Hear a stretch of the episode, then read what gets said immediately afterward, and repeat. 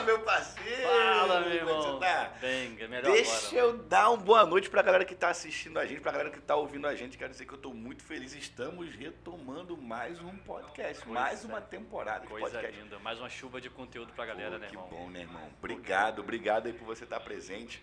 Quero agradecer a todos vocês malucos, vocês que não tem nada pra fazer agora, que estão aí ouvindo a gente, estão assistindo a gente. Muito obrigado por esse tempo que vocês estão aqui é, é, emprestando, estão doando. Eu fico muito feliz de ter a sua presença. Quero dizer que você é meu convidado. A ideia é que nos próximas semanas a gente tenha aí pelo menos uma transmissão por semana.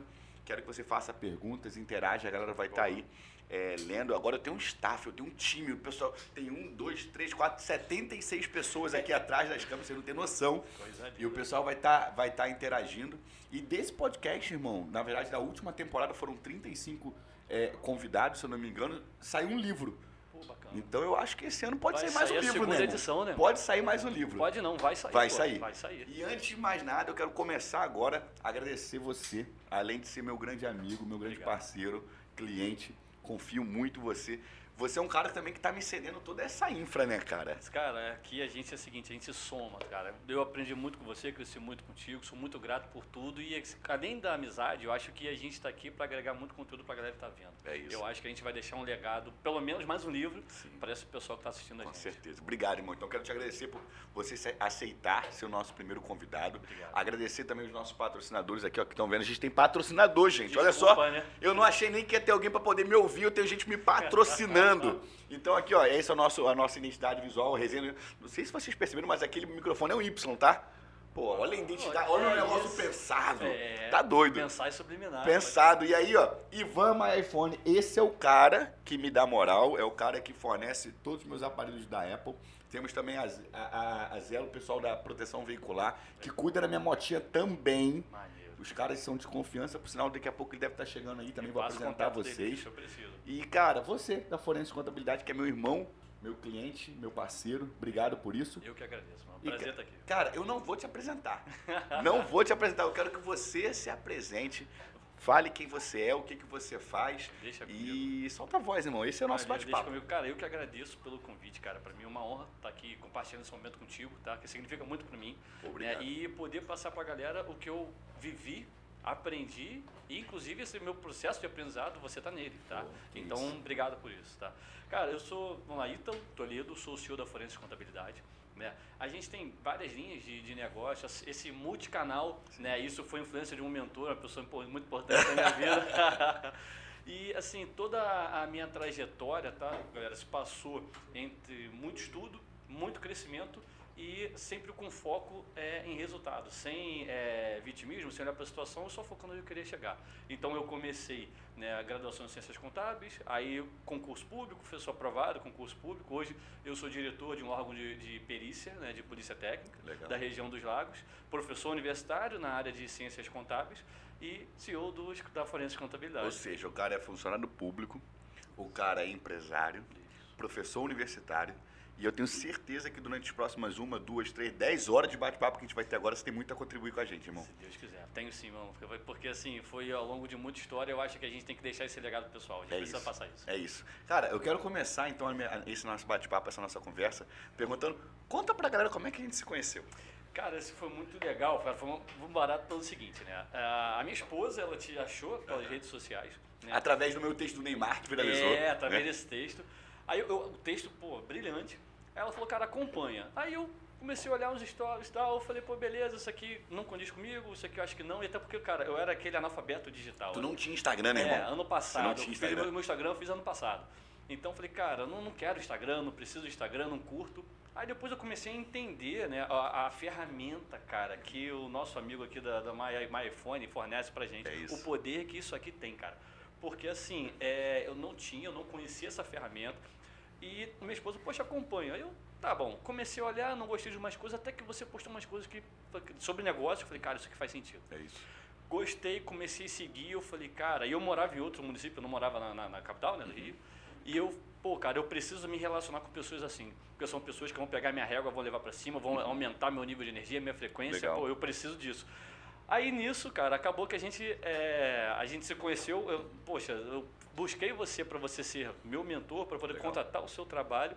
E eu vi que além do consultor, cara, tinha uma- um ser humano brilhante ali. Legal. Eu falei, cara, isso aqui não, não tem como ser só negócio, porque Pô, esse cara tem excelente de vida.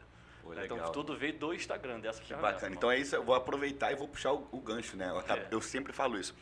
Isso aqui, gente, não, tô fazendo jabá pro Ivan, não, tá? Quem me acompanha sabe que eu falo isso aqui sempre. Isso aqui é a maior ferramenta de geração de riqueza da história da humanidade. Tá? Ao invés de você ficar na porcaria do Xvideos e no site do Léo Dias vendo fofoca, você tinha que pegar esta merda, esta porcaria aqui e aprender. Irmão, Porque isso aqui é uma máquina de fazer dinheiro. Concordo. É um Pix Machine, é quase um ATM, é quase um caixa eletrônico. Você faz conteúdo, você aprende, É produz conteúdo e ganha. É assim, É irmão. isso. Não, e você falou tudo, isso é um Pix Machine. Cara, hoje boa parte dos clientes do escritório vieram eh, até nós, network, mas boa parte foi rede, rede social. É. Foi através da internet, conhecendo a internet, vendo conteúdo, eles É nos procuraram para tirar dúvidas e se tornaram nossos clientes. É isso, irmão. É isso. Então, você que ainda não usa o teu telefone como uma ferramenta de trabalho, seja de aprendizado, seja educacional, seja de negócio, de venda, de relacionamento interpessoal, tá fazendo errado, né? Concordo. Cara, por exemplo, faculdade. Então, é, antes da pandemia, todas as aulas presenciais, sala de aula, limitação física por conta de cadeiras em, em sala de aula. Hoje em dia, né, dando aula de forma virtual, a gente tem às vezes 800 alunos logados simultaneamente. Né, no, através de um dispositivo móvel, através disso aqui. Eu fiz uma, eu fiz uma pesquisa, tive essa curiosidade para saber onde eles estavam assistindo às aulas. Telefone. 90% pelo telefone. Olha isso. Fone de ouvido, telefone assistindo aula. Olha isso. Então, ou seja, a gente, aqui a gente consegue formar uma pessoa no nível superior É com isso. essa caixinha aqui. Cara, e democratizou, né? Eu lembro, não vamos entregar a nossa idade, não, É. mas minha mãe tá aqui atrás, tá, gente? Tô orgulhoso. Minha mãe tá aqui atrás, minha avó tá aqui atrás. Bom demais. E eu lembro que quando eu era criança, o meu sonho, eu era meio nerd, né? E o meu sonho, irmão, era ter uma enciclopédia Barça. Que maneiro. Minha mãe tá ali, não me deixa mentir. O cara uma vez foi lá em casa pra vender, aí ficou agoniando, perturbando e etc. A gente, minha mãe não tem condições, não tem como comprar isso, que não sei o Mas- quê. Irmão, e na nossa época, não vou me Sim. entregar a nossa idade, Deixa quieto, fiz né? aniversário ontem, não vou me entregar. Cara, na nossa época, o conhecimento estava restrito a uma biblioteca, A quem- a uma enciclopédia. A quem poderia comprar algum livro. É né, isso. Que não era barato. Não nunca foi. era, não era. Hoje é universal. É isso. Você abre, tem o Wikipedia, tem o Google, tem o YouTube. É isso. Então, cara, vocês precisam, vocês estão ouvindo a gente aqui, precisam realmente aprender sobre a importância de você ter o teu telefone. Você tocou no assunto, cara, que é legal, que é o seguinte, né? é, poxa, as pessoas às vezes pegam esse telefone, que é, assim, é uma, uma ferramenta, um acesso ao planeta, Sim. né, em matéria de conteúdo, e elas dedicam tempo para coisa que não vai agregar. Vai. Né? E assim, a gente já, por exemplo, falando de negócios, né, no meu caso, a contabilidade, tem muita gente que me pergunta coisas, né, e fica ali eh, demandando o pessoal do escritório, perguntando coisas, cara, que tá No um Google. clique no Google. É que em 30 segundos, se ele botar no Google, às vezes é a primeira resposta que aparece. Às vezes a pessoa me faz pergunta na caixinha, eu falo assim, a primeira dica ou a primeira regra do meu Instagram, não me pergunte nada que o Google responde em 30 segundos. Não É responde, isso. irmão. Faz sentido, Responde. cara, faz sentido. responde. E as pessoas, assim, e são dúvidas, cara, que são dúvidas até, até relevantes, importantes, cara, só que tá tudo no Google, É tá isso. tudo na internet. É. É, claro que a gente pega, formata, trabalha e entrega, Sim. mas o conhecimento, o bruto, tá na internet. Cara. Cara, eu tenho uma frase que eu costumo dizer, é o seguinte, eu sou dono de curso de inglês, sou dono de empresa de consultoria, agência de marketing, só escritório de assessoria de investimento, mas eu falo o seguinte, tudo que eu vendo tá no Google. Sim, Eu não vendo conteúdo. Eu vendo atalho, eu vendo tempo, vendo relacionamento, mas conteúdo eu não tenho como vender conteúdo, porque tá tudo no Google, de graça. é isso. Né? A diferença é você saber separar o que procede e o que não procede, o que é bom e o que não é bom, o que é válido e o que não é válido. Entende? Sim. Agora falar que eu vendo conteúdo, não. Tá democrático. Qualquer um tem acesso. E de qualquer lugar, né, cara? E de qualquer Graças a Deus, assim, de qualquer lugar a pessoa tem acesso. E é isso, eu acho que as pessoas estão usando, ainda estão usando, não com a eficiência que poderia, justamente porque estão dedicando muito tempo, né, para jogo e para coisas que não... pra- Besteira. Pra besteira. Besteira é isso. Ó, a galera que encerrou aí a live do Instagram? Beleza. Então a galera que tava no Instagram, migra pra cá, vambora. Vamos nessa. E agora, irmão, muita gente me pergunta assim: faço concurso público, vou seguir minha carreira CLT, vou empreender. E, cara, você mesclou tudo ao longo da tua vida. Isso. Como? Posso começar contando só a história da minha Claro, vida? vai lá. Beleza, vamos lá, galera. Então, começou o seguinte, eu venho de origem muito pobre, tá? É, assim, eu sou criado, fui criado em São Gonçalo, nasci no Niterói, mas criado em São Sim. Gonçalo. E todos à minha volta, cara, sem exceção, era assim, tinham, estavam fadados a ter um futuro muito ruim, Uhum. né? É, aí isso sempre me conformou, porque é, eu sempre ouvi, pô, você é o produto do meio, você é o produto do meio, você é o produto do meio. Eu falei, cara, se a partir do princípio, já que muitas pessoas dizem isso, que isso é uma verdade, eu estou no meio errado, porque eu não quero ser esse tipo de produto. Sim. Bom, e aí a minha virada de chave foi, eu estava voltando da igreja, né? Eu sou, sou cristão, estava voltando da igreja com um amigo, aí um amigo me fala, eu devia ter meus 14, 15 anos. Um amigo fala assim, cara, eu vejo a gente daqui a 10 anos, cada um com uma arma de fogo na mão e a gente saindo para fazer um ganho. Eu, 14 anos, eu olhei que isso. Sério? Sério. Isso, São Gonçalo. São Gonçalo. Aí eu falei, cara, eu não me vejo fazendo isso não. Eu, eu mentalizei a cena, eu falei, cara, eu não me vejo fazendo isso. Ali foi uma virada de chave. Eu falei, cara, eu preciso mudar de vida. Sim. E uma coisa que eu aprendi, irmão, que você não para uma pessoa altamente determinada a mudar de vida. Você não consegue segurar quem quer mudar de vida. Sim. Aí dali eu cometi, o que eu fiz? Eu parei de andar com as pessoas que eu andava, uhum. não sabia com quem andaria ainda e comecei a pesquisar. Na, toda a limitação na minha época de adolescência não tinha internet, uhum. não, não, tinha, não tinha celular, Sim. né? Entregando a idade, né? mas não tinha celular. Eu falei, cara, mas eu preciso comecei a conversar com pais, todo mundo tem um amigo com uma situação um pouquinho mais rico, né? o amigo rico da galera. Sim. Comecei a conversar com esses pais e eles começaram a abrir meus olhos para muita coisa. Aí eu, um dia passei na banca de jornal e vi assim, concurso Banco do Brasil, passe na prova e ganhe dois mil reais. Cara, para minha realidade, dois mil reais. Era muito dinheiro. Eu era rico. Você está falando o quê? 15 anos atrás? Não, mais, cara. 15 anos atrás eu tenho de formado. entregou, entregou a idade. É, entregou mas, a idade. mas a gente está falando aí de uns 20 anos atrás, mais ou menos, por aí. Aí eu falei, cara, é isso, eu não, não dá para ficar. Eu, se eu passar na prova, se eu estudar, eu passo, não dependo de ninguém, falei, cara, é isso. Aí o que, que eu fiz? Comprei um jornal, pedi dinheiro para minha avó, comprei um jornal e fui ver. Aí nisso eu comprei material, comecei, aí entendi que eu precisava estudar. Para a minha realidade, meus pais sem network, que é uma excelente ferramenta para fazer negócio e ganhar dinheiro. Então, assim, meus pais sem network. E eu, dado o meu cenário social, falei, cara, só depende de mim, vou estudar. O que, que eu fiz? Eu sou aluno de colégio público a vida inteira. Aí, nessa brincadeira, eu escolhi a minha universidade baseado no, em concurso público. cara, relação candidato-vaga, como é que tem bastante concurso. Aí fiz ciências contábeis. Universidade Federal. Na época eu consegui passar para as três é, universidades, UF, UERJ e UFRJ. E assim, mas foi tudo estudando com material emprestado, né?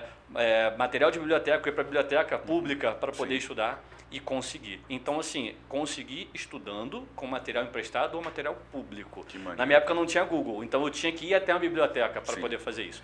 Mas por quê? A minha virada de chave foi, eu queria mudar de vida, uhum. eu não queria aquela realidade para mim, uhum. e cara, eu botei no meu coração, sentei mesmo, falei, vou mudar de vida. Cara, consegui. Legal. Então, a minha mudança de vida começou com concurso público, por isso que eu sou grato. Passei mais de um concurso ao longo da minha história, tá? É, comecei passando concurso a nível de segundo grau, aí eu já estava na universidade, terminei a faculdade, estudei um pouco mais, consegui outros empregos, né? Sempre tive a consciência de que o emprego que eu estava era só uma ferramenta que ia me fazer mudar uhum. de vida, né? Assim, o emprego que eu, Parte que eu, da escada, né? Era o degrau que eu tinha que cumprir para amadurecer como profissional, como adulto, né, aquela ruptura da, daquela adolescência para você estar na faculdade ainda com uma mentalidade um pouco mais infantil Sim. e o mercado, através das chicotadas do mercado, lapidou ali minha, meu coeficiente né, de, de, maturidade e estudei. Mano, eu estudava é, ó, madrugadas, eu virava noite estudando, eu tinha minha agenda de virar para virar noite estudando Legal. e nessa brincadeira consegui passar. Então começou ali. Só que, irmão, eu, minha, minha mentalidade é de, é de ser livre. Uhum. Aí eu entendi que para você ser livre, para você conseguir ter a liberdade, o que a gente quer, né, mano? Felicidade, liberdade geográfica, liberdade de tempo, liberdade financeira. Eu fiz um post sobre isso esses dias no Instagram, você chegou a ver? Vi, mano, eu, eu vi. tava lá viajando, tava na Finlândia e falei sobre os três tipos de liberdade. É isso, irmão, Sim. exatamente o que você tá falando. Então, eu vi que para ter essas três liberdades, o concurso público era mais um degrau que eu tinha que, que, eu tinha que cumprir. Aí eu falei, beleza, para eu conseguir é empreendendo. Mano, você só consegue voar alto, né? Sendo livre, sendo empreendedor. Quando eu falo é. empreendedor, seja empreendedor no seu próprio negócio, uhum. seja empreendedor é, na empresa que você trabalha, mas esse grau de liberdade, o concurso público não dá. Né? Porque te dá uma situação confortável, cara, dá. Sem hipocrisia, dá sim. sim. Né? Mas se você é como eu, você é, tem aquela vontade de ser muito grande, sim. que é isso que eu quero, é isso que eu penso, cara, empreendendo. É isso. Eu costumo dizer que eu produzo conteúdo para quem quer empreender. Tá? Porque isso foi o que funcionou na minha vida. Mas isso não significa necessariamente que eu acredito que essa é a única alternativa. Claro. Né? Minha mãe, por exemplo, minha mãe é funcionária pública, ela está aqui, professora, meu tio, irmão da minha mãe, funcionário público, professor, Legal. feliz, ambos, são felizes em suas profissões. Legal. Isso não significa que isso tenha funcionado para mim. Na verdade, não funcionou. Eu, eu, imagine, eu olhava aquilo ali e falava, cara, não é isso que eu quero para minha vida. Sim. Né? Por quê? Por conta de algumas regras, por conta de toda a questão de hierarquia, dificuldade de ascensão. Eu via, isso não funciona para mim. Mas funciona para muita gente. Sim. É, por exemplo, a gente está falando de empreender, né? Eu empreendi na minha vida, empreendi nos estudos, por exemplo. Uhum. O que, que eu, eu, eu entendo? Tem várias definições, tem um monte de bibliografia que fala sobre isso, mas para mim, Uhum. a definição prática de empreendimento, de ser empreendedor, é aquele cara que não se conforma com a situação que está Uhum. e ele é a fim de espancar, vou, botar, vou usar esse termo mesmo, é espancar o mesmo, é, é, o, é o espancar a média, Uhum. entendeu? Porque, né, primeiro, se você quer voar alto, né, por exemplo, você é um cara que eu tomo muito como exemplo para muita coisa. Obrigado. E eu vejo que você é um cara é o seguinte, você não tem acordo com o mais do mesmo, você não tem acordo com o tá bom, Sim. entendeu? Porque é isso, cara, ah, vamos lá, a, a me- a mediocridade ou a medianidade, ela ou você tá batendo nela ela tá batendo em você, Sim. entende? Então, se você aceita as coisas da vida, se você se conforma, tá, tu- tá tudo bem, isso não, não, Não é tem- jogo de certo e é errado. isso Só que, cara, se você quer viver o extraordinário, se tu quer viver o excelente, cara, você tem que empreender onde você estiver. Eu vim de uma situação muito ruim, empreendi na minha vida, empreendi no estudo, empreendi no concurso e empreendi na iniciativa privada, empreendi no empreendeddorismo, né? Mas fo- todos foram formas de empreender, sabe? Sim, sim. Olha, gente, o staff tá trazendo água. staff? Não esquece. Caraca, tá doido, essa filho. tá gelada, hein? Tá gelado. Eu fui Valeu. criado bebendo água da mangueira lá Muita em Caxias, coisa. na prainha. Andando descalço. Andando descalço. Agora tem água aqui, ó, cristal. É. Aí, tirou onda, hein? Tirou onda demais. Obrigado, Aí esse tá? staff é bom, o suporte tá legal, o né? suporte tá bom demais. Essa pô. estrutura tá boa, né? Estrutura, estrutura. E aí, irmão, é isso, né? Eu não acredito que a gente tenha uma única regra e eu falo sobre o que Claro. deu certo pra minha vida. E ao longo desse podcast eu quero trazer outras pessoas com diferentes visões. Não acredito que a minha única que a minha visão seja a única correta, Hum. longe disso, mas é bom ter a sua opinião aqui justamente porque mostra que é possível ser feliz empreendendo, Sim. sendo CLT e também sendo concursado, porque durante o tempo você deu aula em universidade. Sim. Ainda tá dando aula na universidade? Sim, não? ainda, agora não, porque eu preciso de tempo para dedicar para os meus Sim. negócios. Aí, Mas então, quando a gente se conheceu, você ainda dava aula, né? Dava aula, quando você me conheceu, sim. Maneiro. Dava aula. Porque, cara, por que, que eu fui dar aula na faculdade, né? O pessoal pensa que professor universitário, ah, o cara ganha muito dinheiro, o cara é rico, professor universitário. Cara, não, não é. Não é. Não, até, graças a Deus, eu entrei na universidade, não foi pelo dinheiro, porque senão nem entraria. Sim. Foi só para poder ajudar aquela galera de 18, 19, 20, Sim. né? A, a, a- que eles enxergassem que dá para você crescer, dá para ir pegar aquela galera sem perspectiva e falar, cara, tá errado. Sim. É o seguinte, tem jeito. É. É. só você empreender, vou usar esse termo, ou seja, só você se dedicar, esforçar, você consegue mudar a tua história. É é difícil, cara? Claro que é, para todo mundo, cada um com a sua dificuldade, né? A gente não vai medir a dificuldade dos outros, mas dá para fazer. Falando de estudo e empreendedorismo, cara, é, por exemplo, uma verdade que funcionou para você, Sim. né, que é essa parte de empreender, ir para o mercado e ter o seu negócio, uma coisa que a gente tem em comum em qualquer área, qualquer lugar que você queira empreender, é o estudo. Sim. Então, assim, por exemplo, eu acredito muito num estudo eficiente, um estudo de qualidade. Por exemplo, eu conversei com você várias vezes, você é consultor da Forense, né? E em todas as estratégias que a gente traça de crescimento do negócio, não- além de um- uma bagagem eh, cultural, uma bagagem de vida muito grande, eu vejo que tem bagagem teórica porque eu sou o cara do livro. Sim. Né? Então eu vejo, pô, isso aqui ele aplicou, deu certo, só que está lapidado, ou seja, está melhor aquilo que está no livro. Sim, sim. Então, assim, um ponto aí de um ponto em comum entre onde você quiser, onde você quer empreender é o estudo. É isso, é isso. E, e veja bem, é, é até interessante a gente conversar sobre isso, que eu estava tendo essa conversa com minha mãe esse final de semana, é, sobre a maneira como cada pessoa aprende, né? Cara, se você me colocar numa sala de aula, irmão, para poder ficar sentado quatro horas para eu aprender, irmão, não, não adianta. Eu levei quase oito anos para me formar, era decepção. Minha avó ficava triste, achando que eu não ia dar um, um diploma universitário para ela. Minha mãe ficava triste. Porque, irmão, eu ia para a faculdade e a professora começava a falar, desculpa, eu saía, ia pro carteado, ia pra resenha, Entendi. ficava batendo um pagode com a caixa de fósforo com o moleque da faculdade. É, era, era isso. Por quê, irmão? Porque esse modelo educacional, ele não funcionou para mim. Entendi. Não Entendi. funcionou, irmão, não funcionou de maneira alguma. Eu não conseguia ficar sentado, Uhum. aprendendo aquele negócio ali todo dia, a mesma coisa. Porque a, mi- a forma como eu aprendo é completamente diferente. Eu aprendo fazendo. Sim. Entende? Isso não quer dizer que o modelo educacional ele esteja ultrapassado para todos. Agora, para o meu tipo de pessoa, de personalidade, eu aprendo de uma outra maneira.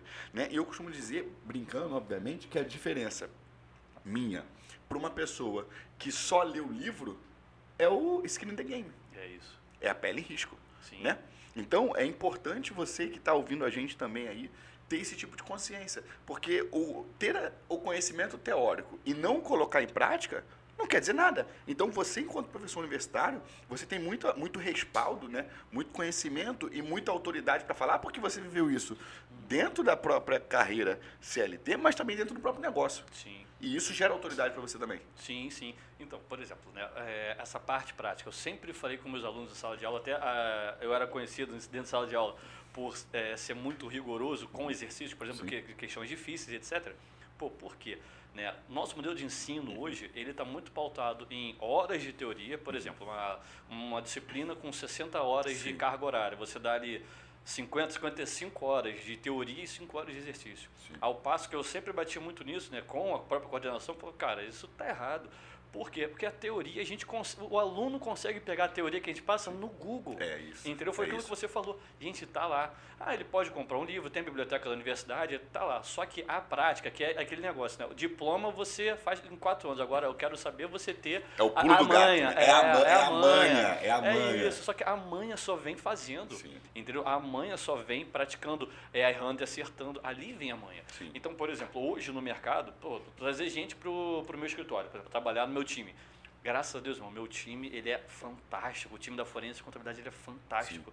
Pessoas jovens Eu são vejo os números, boas. irmão. Parabéns, tá? Ah, obrigado. De verdade, eu vejo, tô aqui elogiando publicamente, os números são incríveis. Pô, obrigado. Tá? Satisfação, de retenção. Obrigado. Churn baixíssimo, um dos menores, vou falar aqui publicamente para te elogiar, um dos menores churns que eu já vi de casos de cliente meu. Para quem não Pô, sabe, churn é legal. a, é a taxa de, de, de, de distrato, de cancelamento, enfim. Pô, obrigado. Parabéns, meu, parabéns. time é bom, meu time é engajado. E eu Depois manda isso para eles, tá? Não, com certeza. Inclusive, por favor, a Dona Ianca, você daqui a pouco vai ser Aí- marcada com isso aqui.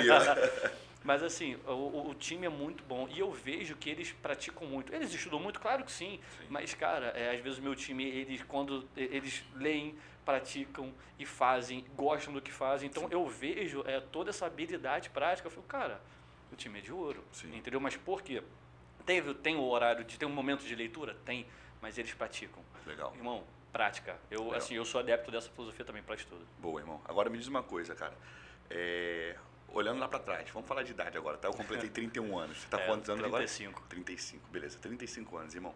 O que, que o Ítalo de hoje, um 35 anos, diria pro Ítalo de 18 anos lá atrás? Cara, Tava essa- começando a vida. Essa pergunta é ex- excepcional. Cara, o que eu diria pro Ítalo de 18 anos é o seguinte: nunca olhe para o lado. Nunca Nunca, olhe a lado. condição do outro. Uhum. A gente tem que se comparar. Isso é muito ruim. Uhum. Por que, que eu estou te falando isso? Aconteceu comigo o quê? Eu era o aluno pobre da universidade pública, porque Sim. universidade pública só tem gente, a maior parte da galera com grana. Porra, se tu tocar nesse assunto aqui, eu vou ficar estressado, vou soltar meia dúzia de caralho e vou falar a verdade. Ela, tem, isso aqui cai também?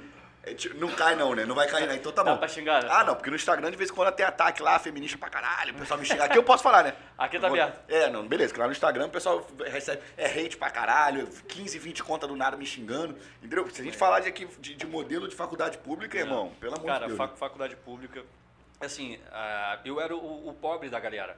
Né? Eu, eu vim com muita luta, tinham outros também, mas assim, da minha turma, da, dos chegados, eu era o pobre da galera. Aí o pessoal morando mais Zona Sul, estão morando razoavelmente bem, mais classe Sim. média e tal.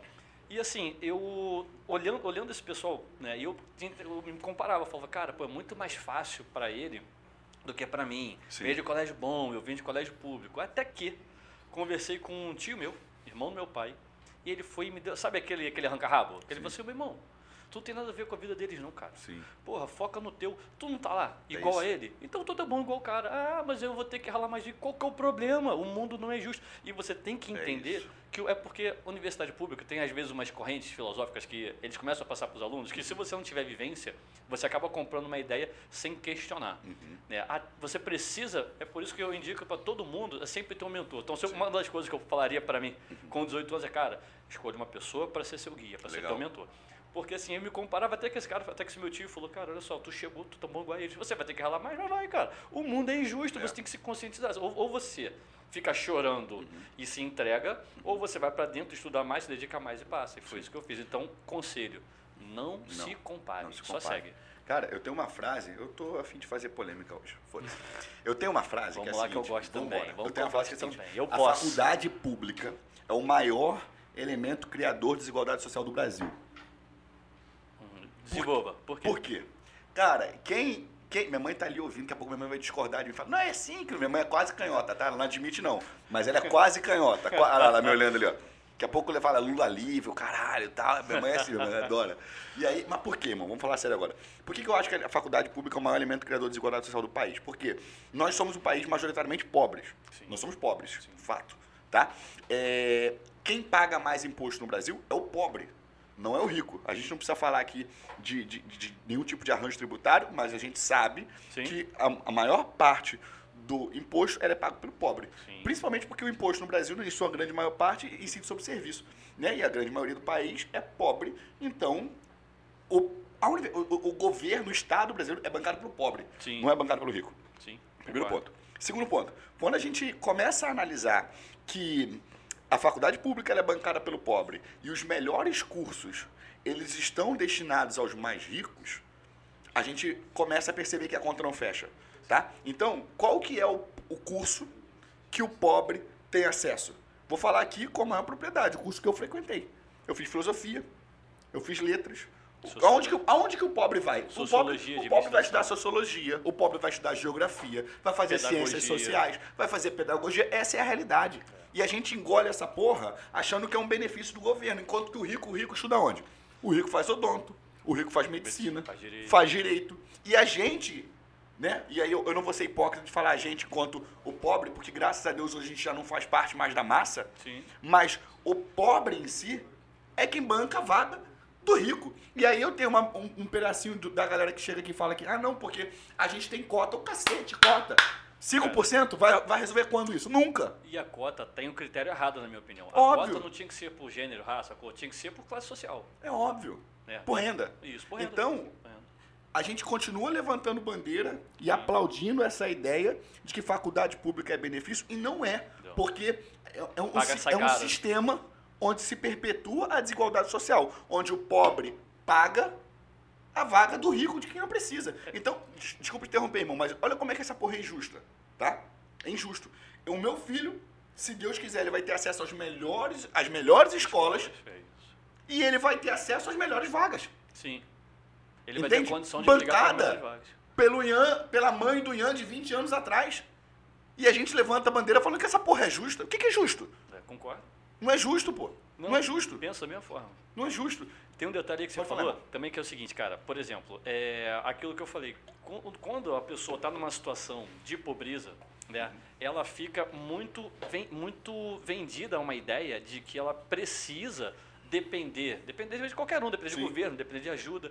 E é- essa, essa ideia imputada de dependência, né, que você que tem que ter um assistencialismo, isso faz com que a pessoa fique o quê? Fique refém, Sim. a ponto de que ah, é verdade, graças a Deus que tem essa universidade pública, mas é isso. Não o é. que não é claro para ele é que ele vai entrar para fazer nada contra as profissões, tá, cara? Mas a, a, porra, ainda, se você for pegar um gráfico da renda per capita de quem entra para medicina Ah. e quem entra para filosofia, É o básico. A, a estatística fala por si só. Exato. Isso é número, isso é dado. né? Isso não é questão de opinião. Não é achismo. Não, não, isso, isso é básico. Então o cara fala, o cara, a pessoa que está em administração, Uhum.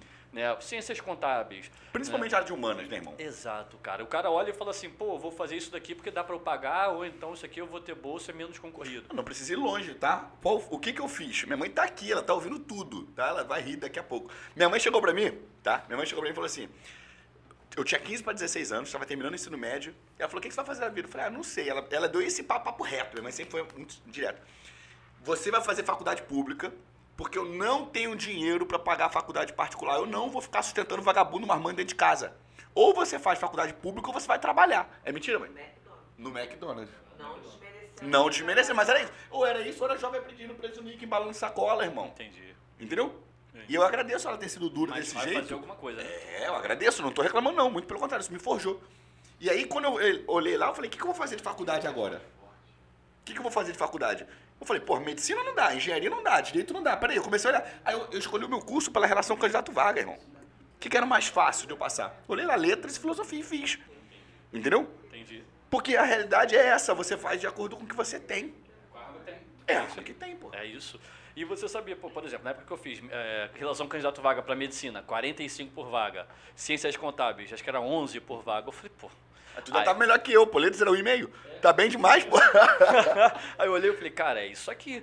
Aí eu fui fiz ciências contábeis já pensando no concurso, porque como a minha, a minha história de vida foi toda pensada em concurso, falei, cara, o que, que dá aqui para fazer? Legal. Pensando para fazer um concurso, né? Porque assim, a galera acha que vai entrar na faculdade e fala, minha vida está resolvida. Agora eu estou na faculdade, sou um aluno de nível superior. Cara, né, tá só começando. Não vou falar que não é nada, mas tá só começando. É isso. Tem gente que ganha muito dinheiro sem ter entrado na faculdade. Então faculdade não é um fator Não é. decisivo para a pessoa ganhar dinheiro. Não é.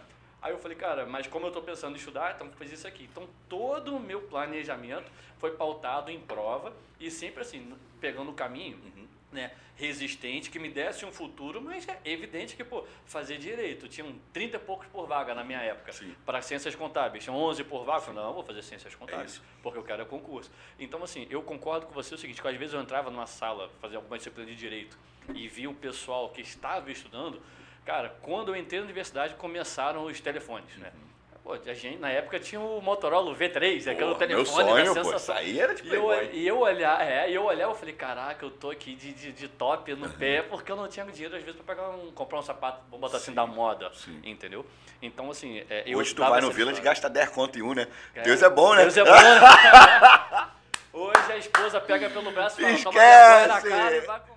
Esquece! Eu tô falando isso, vocês estão rindo, vocês não sabem, É. vocês não têm noção do pisante que tá no pé desse cara aqui, tá doido. É, mas foi influenciado. Ah. Foi positivamente. Positivamente influenciado. Muito, seu modelo é lindo, tá? Tá, obrigado. Eu vou comprar um igual. Eu olhei do amigo, tá igualzinho. Irmão, vamos falar de outra coisa agora. Vamos falar de, Vamos. de negócios. Qual é o maior desafio que você, enquanto empreendedor, enxerga dentro da tua empresa?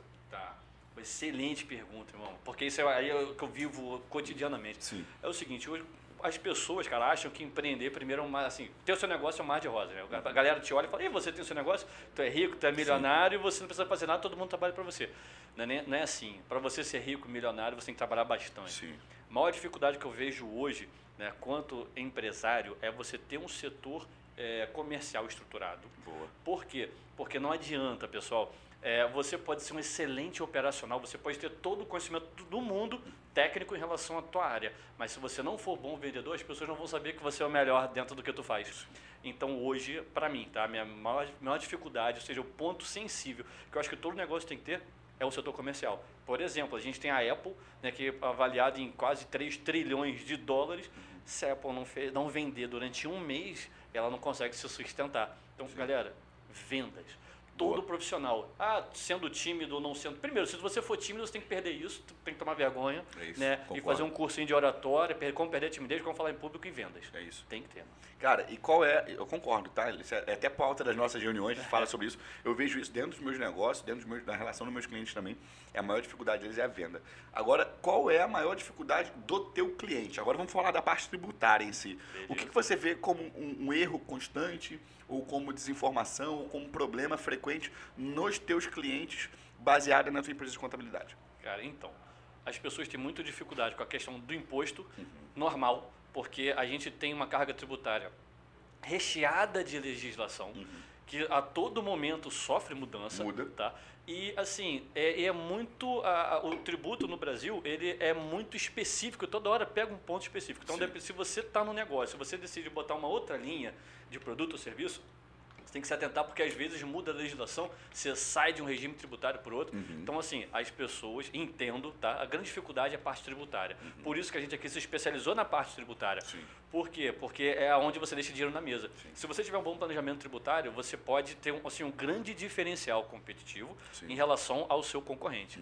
Outro ponto é a contratação. As pessoas têm uma dificuldade muito grande em como contratar as pessoas. Não estou falando de recrutamento, estou falando em- da melhor forma de contratação. Contrato por MEI, esse cara pode ser MEI. Ah, legal. Assino a carteira, pô, esse cara é melhor profissional autônomo, terceirizo essa parte, não terceirizo. Essa é uma grande dificuldade. Uhum. Legal. Porque o que, que eu falo? Quem é muito grande, se ele errar, né, esse erro ele, ele é diluído no resultado. Agora, quem é pequeno, isso Pode é fundamental negócio. Pode custar o negócio dele. Uma carga tributária errada tira o cara do jogo. Sim. Né? Ah, às vezes ele quer fazer um, um serviço e bota um tipo de atividade no contrato social dele, no CNPJ dele, aí por conta disso ele não pode fazer parte do Simples Nacional, cai no lucro presumido. Isso acabou com o negócio dele. Sim. Entendeu? Por quê? Porque a gente também, por força de uma carga tributária alta, a gente tem um índice de informalidade muito grande no Brasil. Então, às vezes, o cara está fazendo errado, sem nota, sem emitir nota, e o cara que está todo certinho. Mas por conta de um erro tributário, o cara não pode operar, não é mais viável financeiramente. E esse erro acontece com frequência? Com frequência. Cara, já que a gente está falando aqui com um cara que é especialista em tributo, né? Vamos falar de um assunto que eu vejo que é um tabu. Eu vejo todo cliente meu com um tipo de mentalidade muito errada a respeito de imposto. E eu quero saber o que você acha sobre o assunto. Eu vou, eu vou responder de maneira muito sincera isso, tá, irmão? Eu, eu, eu, eu fico triste quando eu pago imposto pelo fato de não ter retorno, tá? Por saber que isso está sendo jorrado no custo do Estado e isso não gera retorno para a população. Mas eu acho que nós, aqui a gente está conversando, batendo papo, e no sentido também de influenciar as pessoas que estão assistindo a gente, eu acredito de verdade que nós deveríamos ter um outro tipo de mentalidade a respeito de imposto. Né? Porque, veja bem, se o teu regime de tributação é, mudou, se a tua alíquota, se a tua carga tributária mudou e aumentou, se você está pagando mais imposto hoje, eu acho que você deveria ficar feliz. Também acho. Porque, na maioria das vezes, a menos que não tenha um outro problema... Quer dizer que você está ganhando mais dinheiro. Significa que você está ganhando mais dinheiro. Sim. Né? Então, eu, eu lembro que quando eu comecei a simular, eu tinha esse medo de pagar imposto. Sim. Né? E, e hoje a minha mentalidade mudou. Se eu tiver que pagar imposto, é óbvio, vou ficar com raiva porque eu vejo que não tem retorno para a população. Mas de uma maneira geral, eu fico feliz porque eu estou faturando mais. Hum. O que, que, você pensa sobre isso, irmão? Cara, que pergunta boa, cara. Eu adoro falar sobre isso pelo seguinte, é, o pessoal enxerga o vilão como sendo imposto. Uhum. Na Noruega, imposto sobre a renda bate 50%. É isso. Mas todo mundo paga. Sim. Feliz. Por quê? Porque vê as necessidades básicas, é saúde, educação, segurança, tudo sendo atendido, suprido. Cara, imposto é uma ferramenta. Né? Pra, só para a gente desvincular, é, imposto é uma forma de arrecadação do Estado. O Estado tem várias formas de arrecadar. Né? Uma delas é com tributo, né? que aí tem imposto, taxa, contribuição de melhoria, empréstimo compulsório, é, operações especiais. Então tem várias várias categorias dentro de tributo. Mas tributo, no modo geral, é para quê? É para você poder financiar a máquina pública, que é o Estado, para que o Estado possa investir em segurança. Quando eu falo Estado, eu estou falando aquele cara que está sentado na cadeira que a gente votou. É. A gente votou.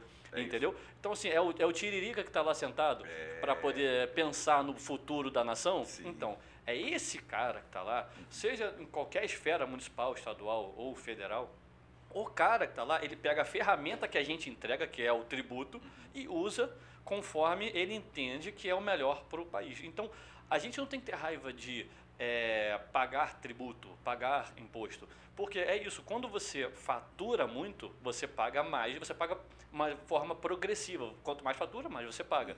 Né? Beleza, tanto na pessoa física quanto na pessoa jurídica, né? A gente consegue fazer umas estratégias para diminuir o impacto na pessoa física quando o cara é empresário, uhum. né? Mas, em modo geral, é isso. Então, você tem que ficar feliz, porque, cara, eu pago 50 mil por mês de imposto. Pô, beleza, quer dizer que você está ganhando muito mais do que isso. Sim. Ao passo que, ao, uh, é uma pesquisa, que eu, inclusive, vi com você, uhum. que é, 5% da população é rica, ganha Sim. mais de 10 mil reais. 1%? É, é, que ganha mais de 10 mil reais por, por mês. Sim. Então, assim... 1%, para você estar tá no 1%, se não me engano, é 20 ou 30 mil reais. Não foi isso que a gente É, para estar no 1%, no 1%, 20 mil reais. 20 e pouco, 22, é. 23, alguma é, coisa por isso assim. que eu digo, o Brasil é um país pobre. Isso. Então, para você estar no 1% mais rico da população, você tem que ter uma renda superior a 20 mil reais. É. Olha isso, a gente está falando de mais de 220 milhões de pessoas. É. Então, assim, o problema não está no tributo em si. O problema está na administração do tributo. É, falando agora como servidor público, né, contador concursado, é, ou, quando a gente fala de recurso público, o grande detalhe é o seguinte, que a gente é, não tem uma filosofia na administração pública igual que tem na nossa empresa, por uhum. exemplo, que seria o quê? Não, cara, eu tenho que ter um caixa para reinvestir, um caixa de emergência, e esse recurso que está aqui, eu, é, isso aqui eu pago quem trabalhou de forma meritocrática, e o restante eu faço uma reserva porque sazonalidade de mercado. A administração pública não trabalha assim, ela trabalha gastando tudo que tem. Então, se esse mês eu arrecadei muito com royalty, royalty é uma forma de arrecadação que todo mundo fala. Uhum. Ah, deu muito royalty, beleza, gasta muito. Aí se compromete para o ano seguinte, aí chega no ano seguinte e não arrecadou tanto. Aí dá problema. Então, ou seja, o problema do imposto não está no imposto em si, está na administração dele. Sim, entendeu? Legal, boa. E qual é a dica que você daria, irmão, para o pequeno empresário, o cara que está acompanhando a gente aí, está ouvindo, a pessoa que quer estar tá na informalidade ou está começando e que acredita que o imposto atrapalha? Que, que você tem a dizer para essa pessoa? O que, que, você acha, irmão? Primeira coisa que eu falo para essa pessoa é o seguinte: contrato, chama um especialista para conversar. Uhum. Né? Para ele explicar se no seu negócio cabe é, um planejamento tributário. Por que, que eu estou falando isso? Pelo seguinte: às vezes o cara tem um negócio que ele pode atuar como MEI. Né? E se é, ele não poder atuar como MEI, a gente consegue trabalhar ou mudar a linha de negócio dele para ele começar pequeno. Porque o negócio é começar, mas não tem problema você querer começar pequeno. Né?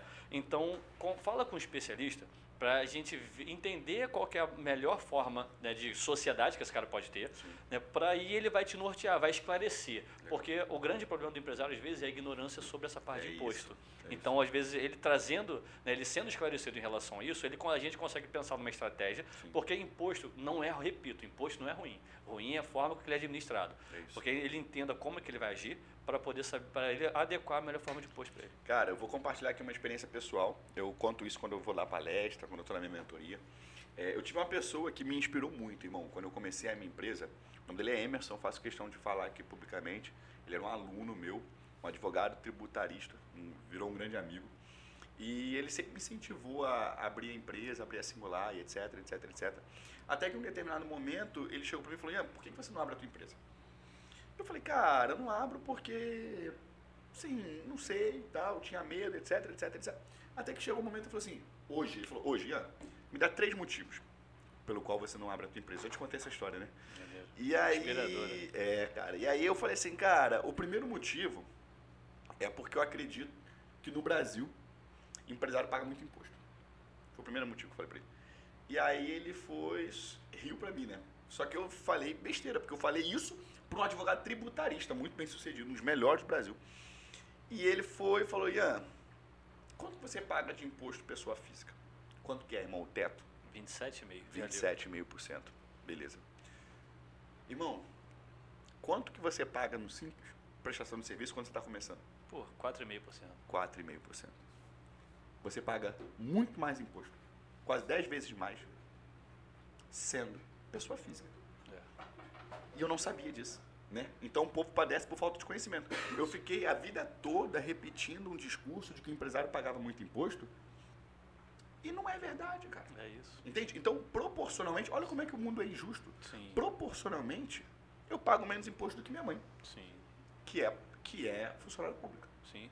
Entende? Sim. É injusto, mas é o jogo.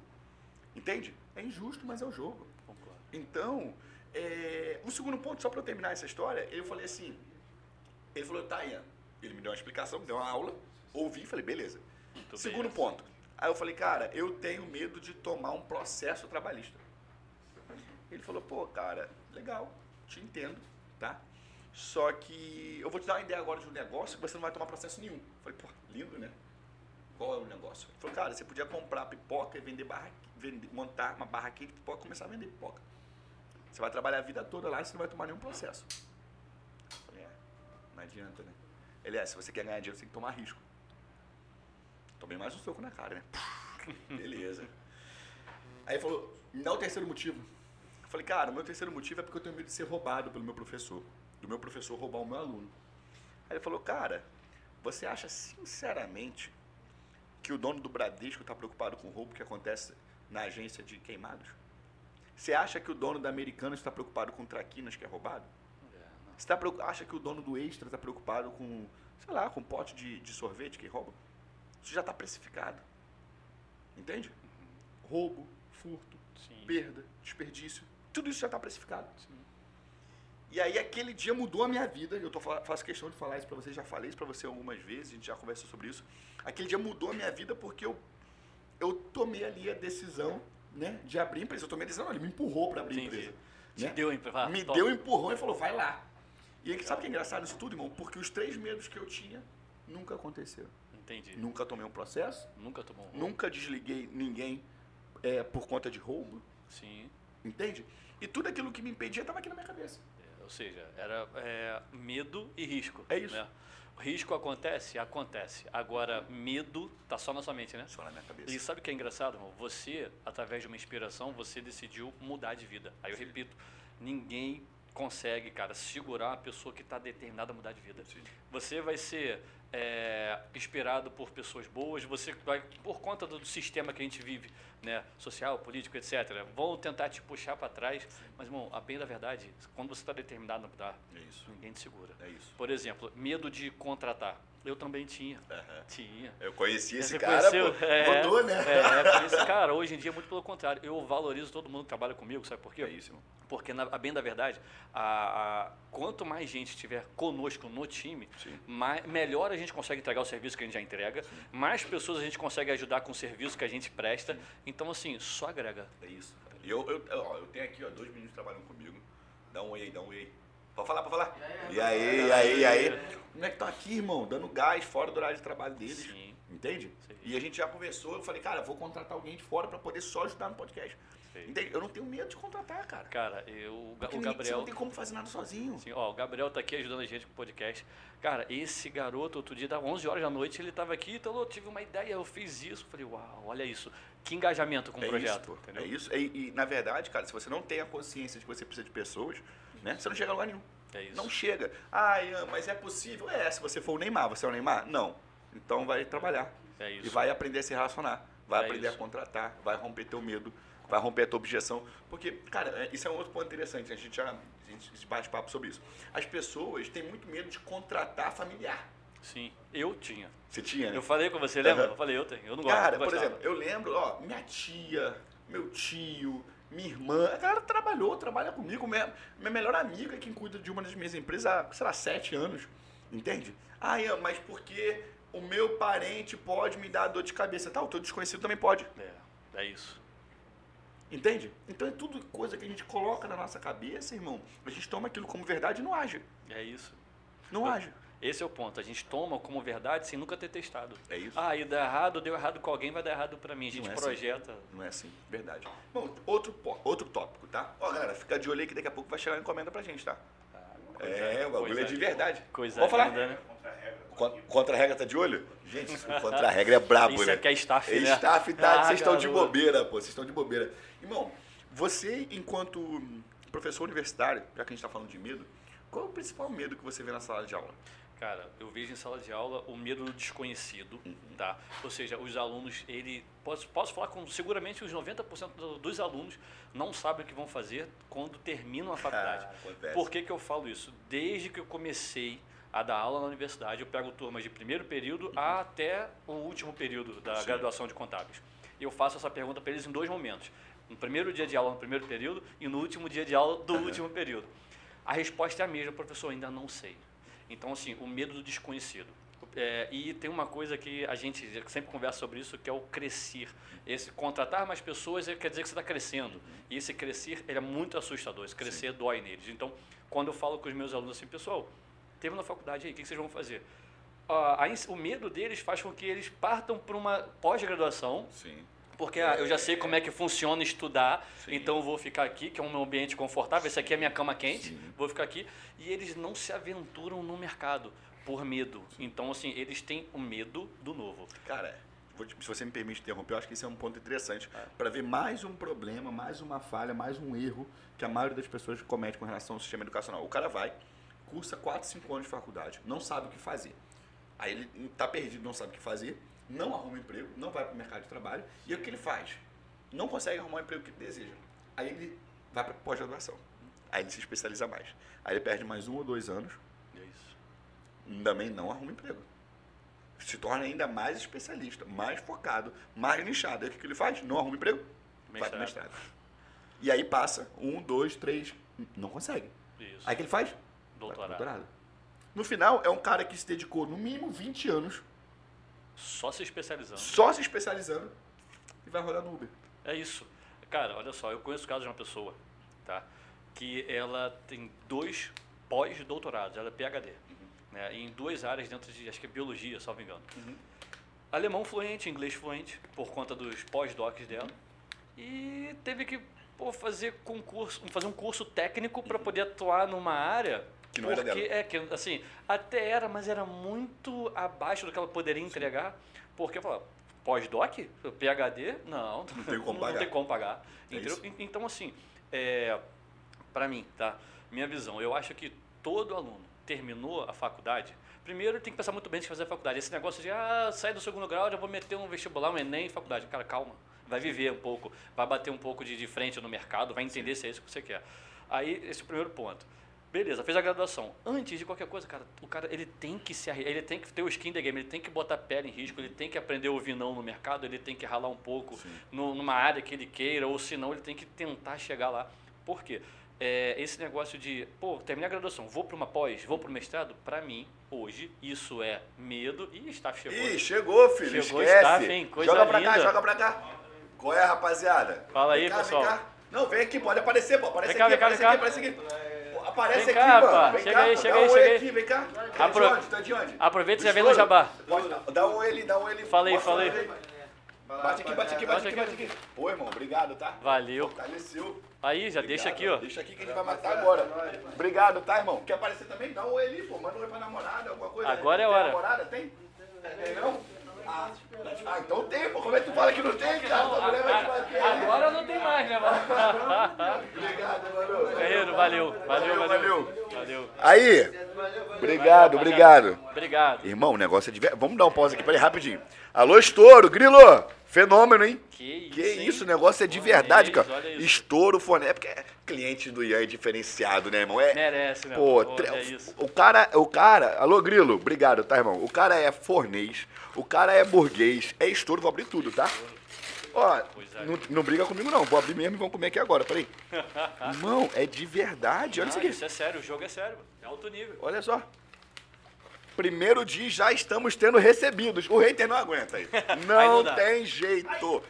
Ih, já vou precisar de iPhone novo aí, ó.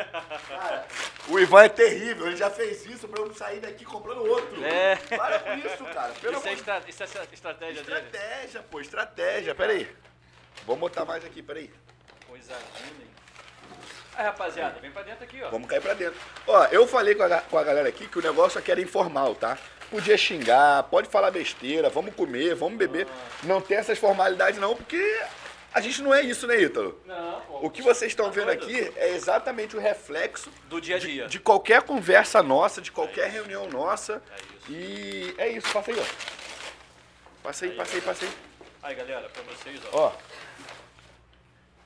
Cara, mas é, por exemplo, essa naturalidade, essa espontaneidade, cara, Cara, tem que ser assim, é assim. em tudo. O pessoal acha que porque você é empresário, você tá num degrau superior. Não, mas não, a ge- a gente é tão humano quanto, quanto qualquer um, pô. Ó, coisa linda. Tá mostrando? Aí, tá lindo, hein? Que que é isso? Estouro, obrigado, hein? Isso é pegadinha! Isso é pegadinha, isso é pegadinha! Não, vamos deixar essa caixa aqui, pô. Vamos deixar essa caixa aqui, ó. Deixa, deixa, essa aqui vai pegar. Grilo, obrigado, tá, irmão? Rapaziada do estouro lá. Cara, sabe o que foi engraçado? Tem uma vez que eu fui, tava saindo da minha psicóloga e eu encontrei o rapaz, o rapaz veio falar comigo, veio trocar ideia comigo. Pega um aí, mano, pega um aí. Veio trocar ideia comigo, era seguidor também. E, porra, muito bacana. Pra quê? Hum, hum. Muito bom, muito bom. Grilo, obrigado, tá? Irmão, valeu, obrigado mesmo. Nossa. Obrigado. Fortaleceu. A galera vai comer aqui. Se vocês ouvirem o barulhinho de gente, barulhinho de gente mastigando, é a gente. E sem essas formalidades, porque a gente é isso Ah, aí. se- Sem frescura, né, meu? Pelo amor de Você Deus, né? teu, pega um aí, mano. Olha. Manda pra cá, manda pra cá, tem aí. Tá faltando? Quer que peça mais? Deu? Pega aí, cara. Pega aí, pega aí. O quê? Quer o celular? Tá, tá bom, beleza. Então, vambora, vamos continuar, irmão. A gente tá falando de quê? Bom, a gente tá falando do. A gente tá falando da galera que faz é, o, medo deles Uhum. depois da graduação. É isso que a gente tava falando. Hum. O maior medo que eu identifico no pessoal. Como eu tava dizendo, cara, o pessoal, ele, é, os alunos, né, no modo Uhum. geral, né, salvo aqueles cursos onde, por exemplo, medicina, o cara já entra medicina sabendo ali, ele já vai se formar ganhando um salário razoável Uhum. no mercado, etc. O pessoal, é, os outros cursos, eles entram muito com medo né, do que fazer após a faculdade. Primeiro, sem saber, e o segundo é o medo do novo mesmo. Tipo, poxa, eu vou ter que entrar no mercado agora o que eu faço? Tem que procurar emprego? Uhum. Como é que é? Então isso eu sinto que isso assusta. O pessoal não sabe fazer, não sabe procurar emprego, não sabe o que fazer. É isso, é isso. Ó, deixa eu fazer um. dar alguns anúncios aqui, um minuto, tá? Primeiro é você que tá assistindo a gente aqui, me deram um recado, falaram que é pra eu pedir a você pra assinar, é isso? Seguir. Seguir. Tô aprendendo, tá? Então siga lá o canal, a gente fala canal? Canal.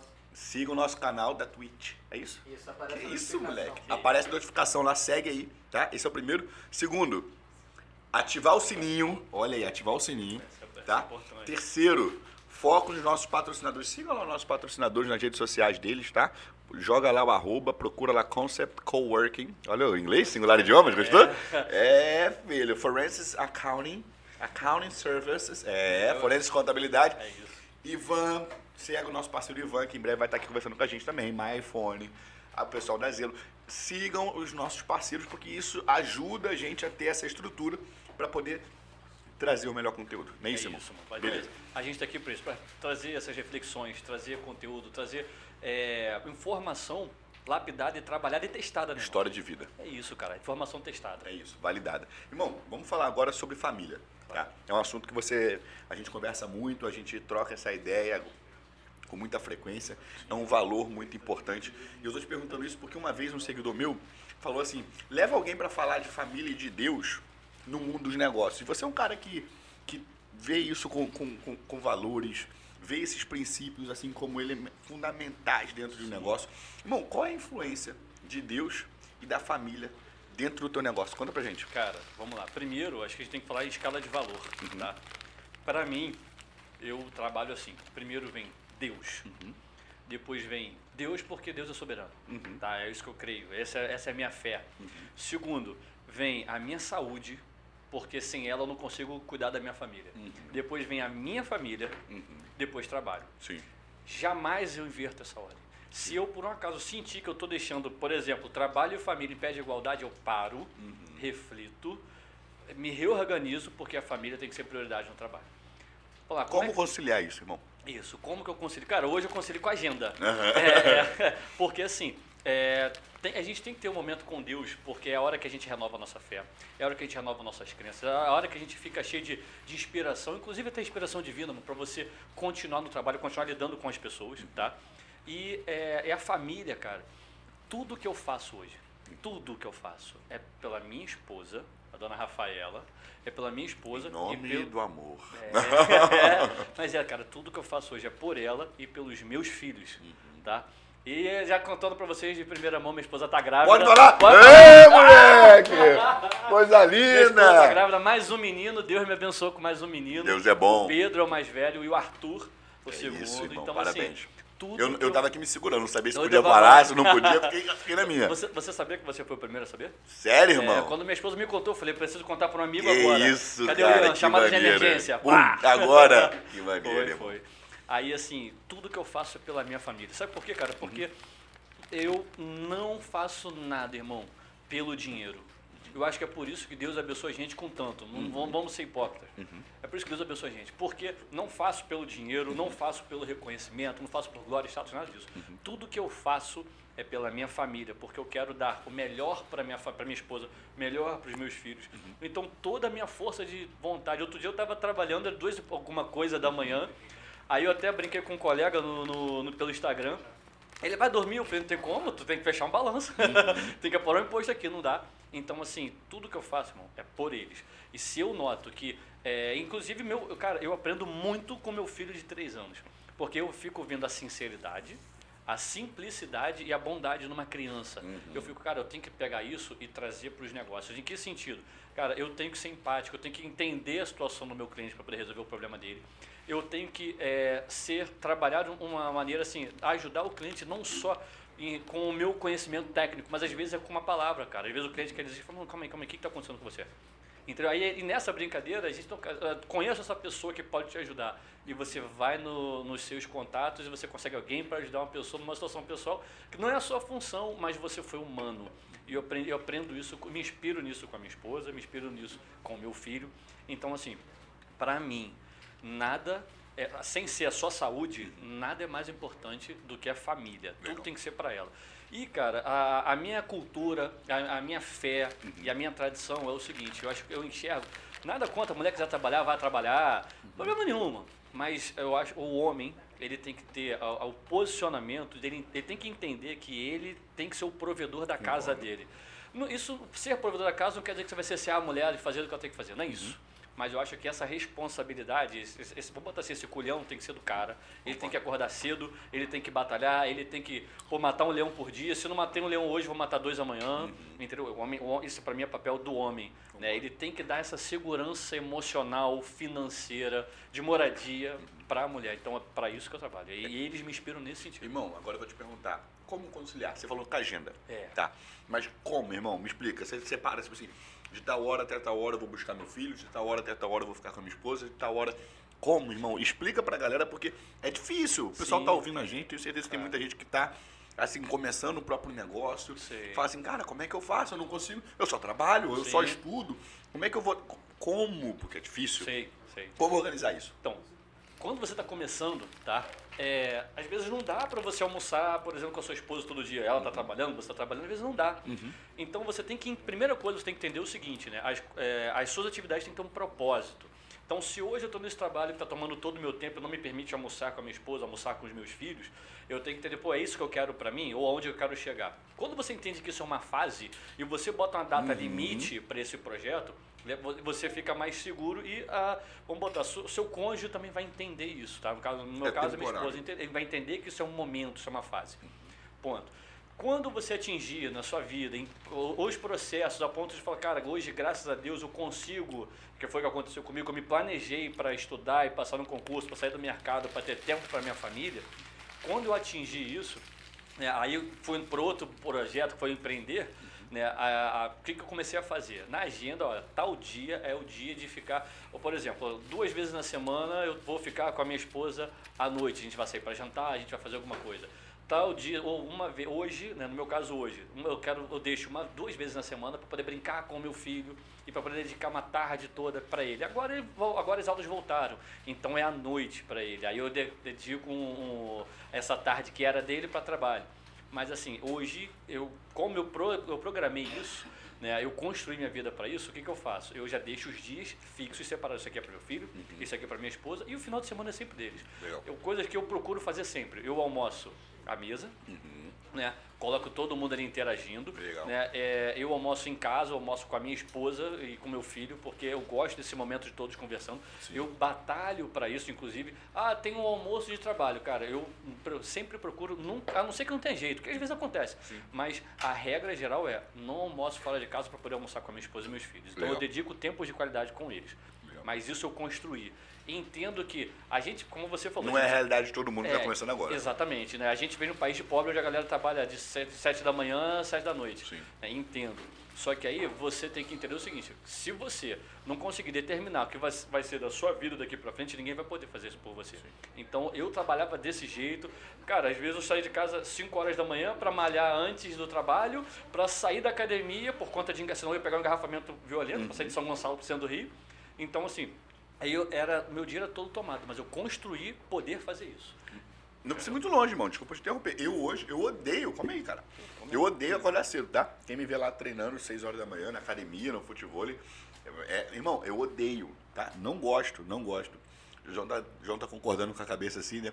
Cara, não gosto, mas eu faço por pura necessidade, uhum. tá? Porque eu preciso, porque se eu não acordar às seis, na verdade acordar às cinco e meia, né? Seis eu já estou na academia ou estou na praia, eu não vou conseguir dar conta de todas as minhas outras atividades. É então eu acho que você empreender, você ter o próprio negócio, você ter um foco na vida, é saber que você, eu acho que a vida de adulto, né, irmão? Eu ia falar isso. É você saber que você vai ter que fazer coisas que você não gosta. Se você não está preparado para fazer coisas que você não gosta, desculpa, você ainda é menino. Age como menino e pensa como menino. E acrescentando nesse ponto, cara, eu enxergo o seguinte: as pessoas falam, poxa, mas não é tão simples assim, eu já ouvi isso, não é tão simples assim, então. Eu quero mudar de vida, mas é difícil. Pô, tu quer mesmo? Uhum. Não, desculpa o termo, mas quer porra nenhuma. Não quer, pô. Não quer. Sabe, quando, quando o cara quer, vou te falar por mim, eu virava, algumas, duas a três vezes na semana, eu virava à noite estudando, eu colocava minha esposa para dormir e eu ia estudar. E sendo que às 5 da manhã eu tenho que sair de casa. Então Sim. Então eu estudava até duas, uma e meia, duas, três da manhã, uhum. né, entendeu? E às vezes eu estava no trabalho e eu dedicava um tempo para durante o trabalho parar um pouquinho, dar uma estudada, dar uma revisada. Sim. Então assim, quando a pessoa quer, quando a pessoa está disposta a mudar, ela vai fazer. Sim. Não é questão de si, é só questão de quando ela vai fazer. Né? Agora, pô, a pessoa quer, quer pagar o preço? Pô, não quer. É o que, é o que você falou falta um pouco dessa maturidade, né? Ou seja, a pessoa mudar para essa fase né, adulta e entender o seguinte.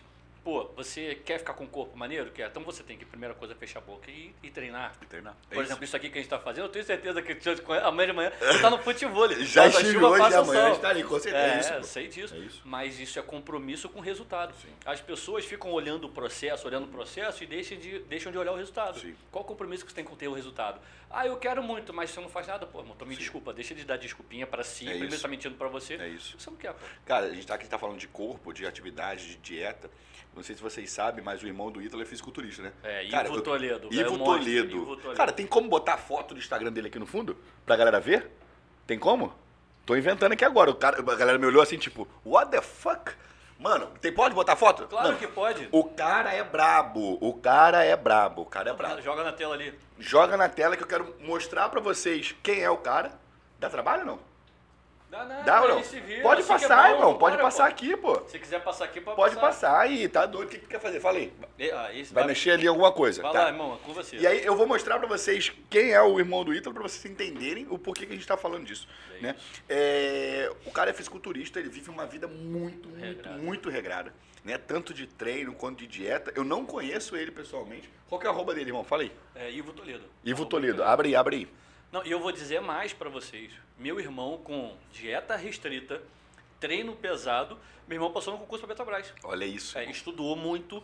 E assim, meu irmão, o que acontece? O foco que ele tinha, que ele tem, né, pra dieta, alimentação, treino, fez com que ele, cara, ele tinha uma. Sabe aquele estado de monge, Uhum. de concentração e determinação?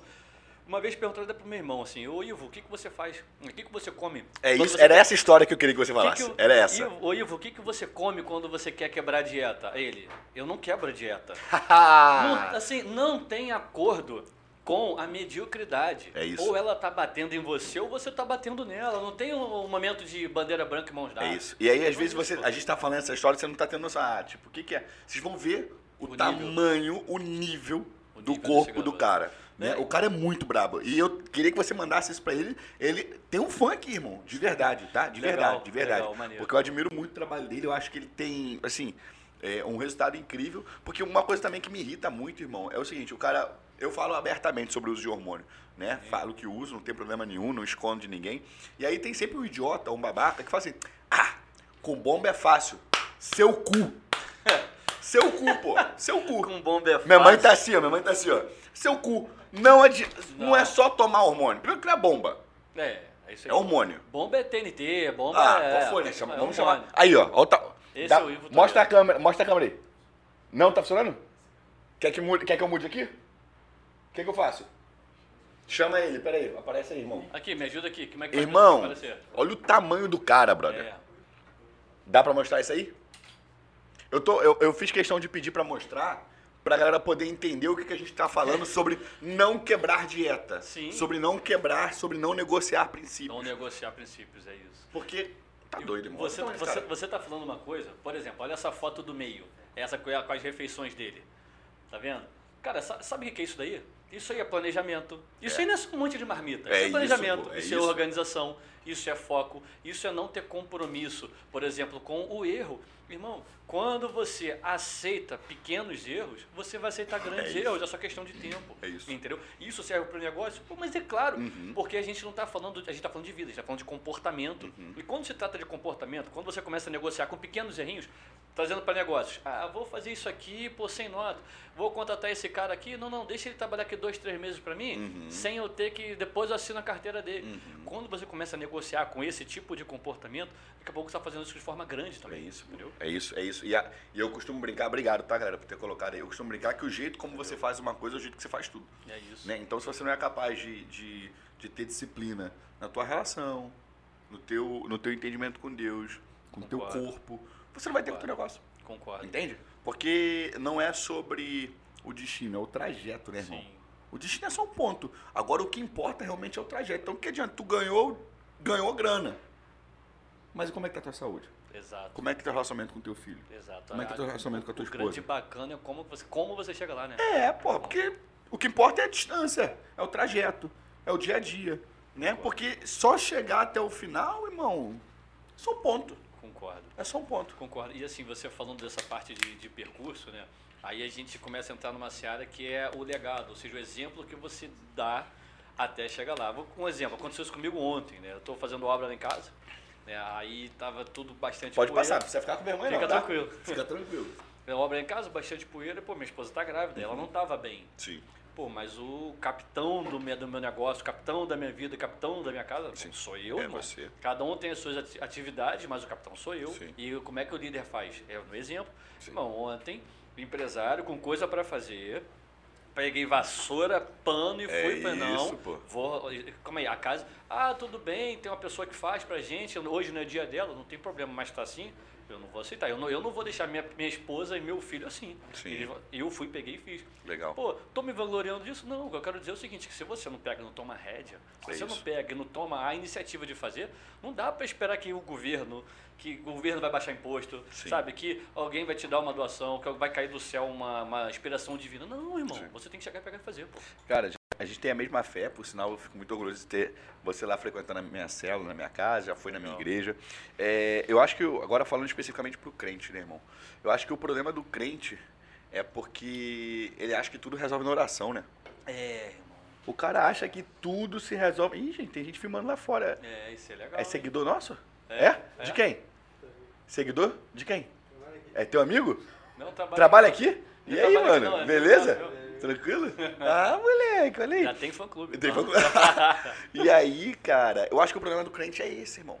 O cara ora demais e trabalha pouco, pô. É, Ora demais e estuda pouco. é isso. E aí coloca a culpa em Deus em tudo.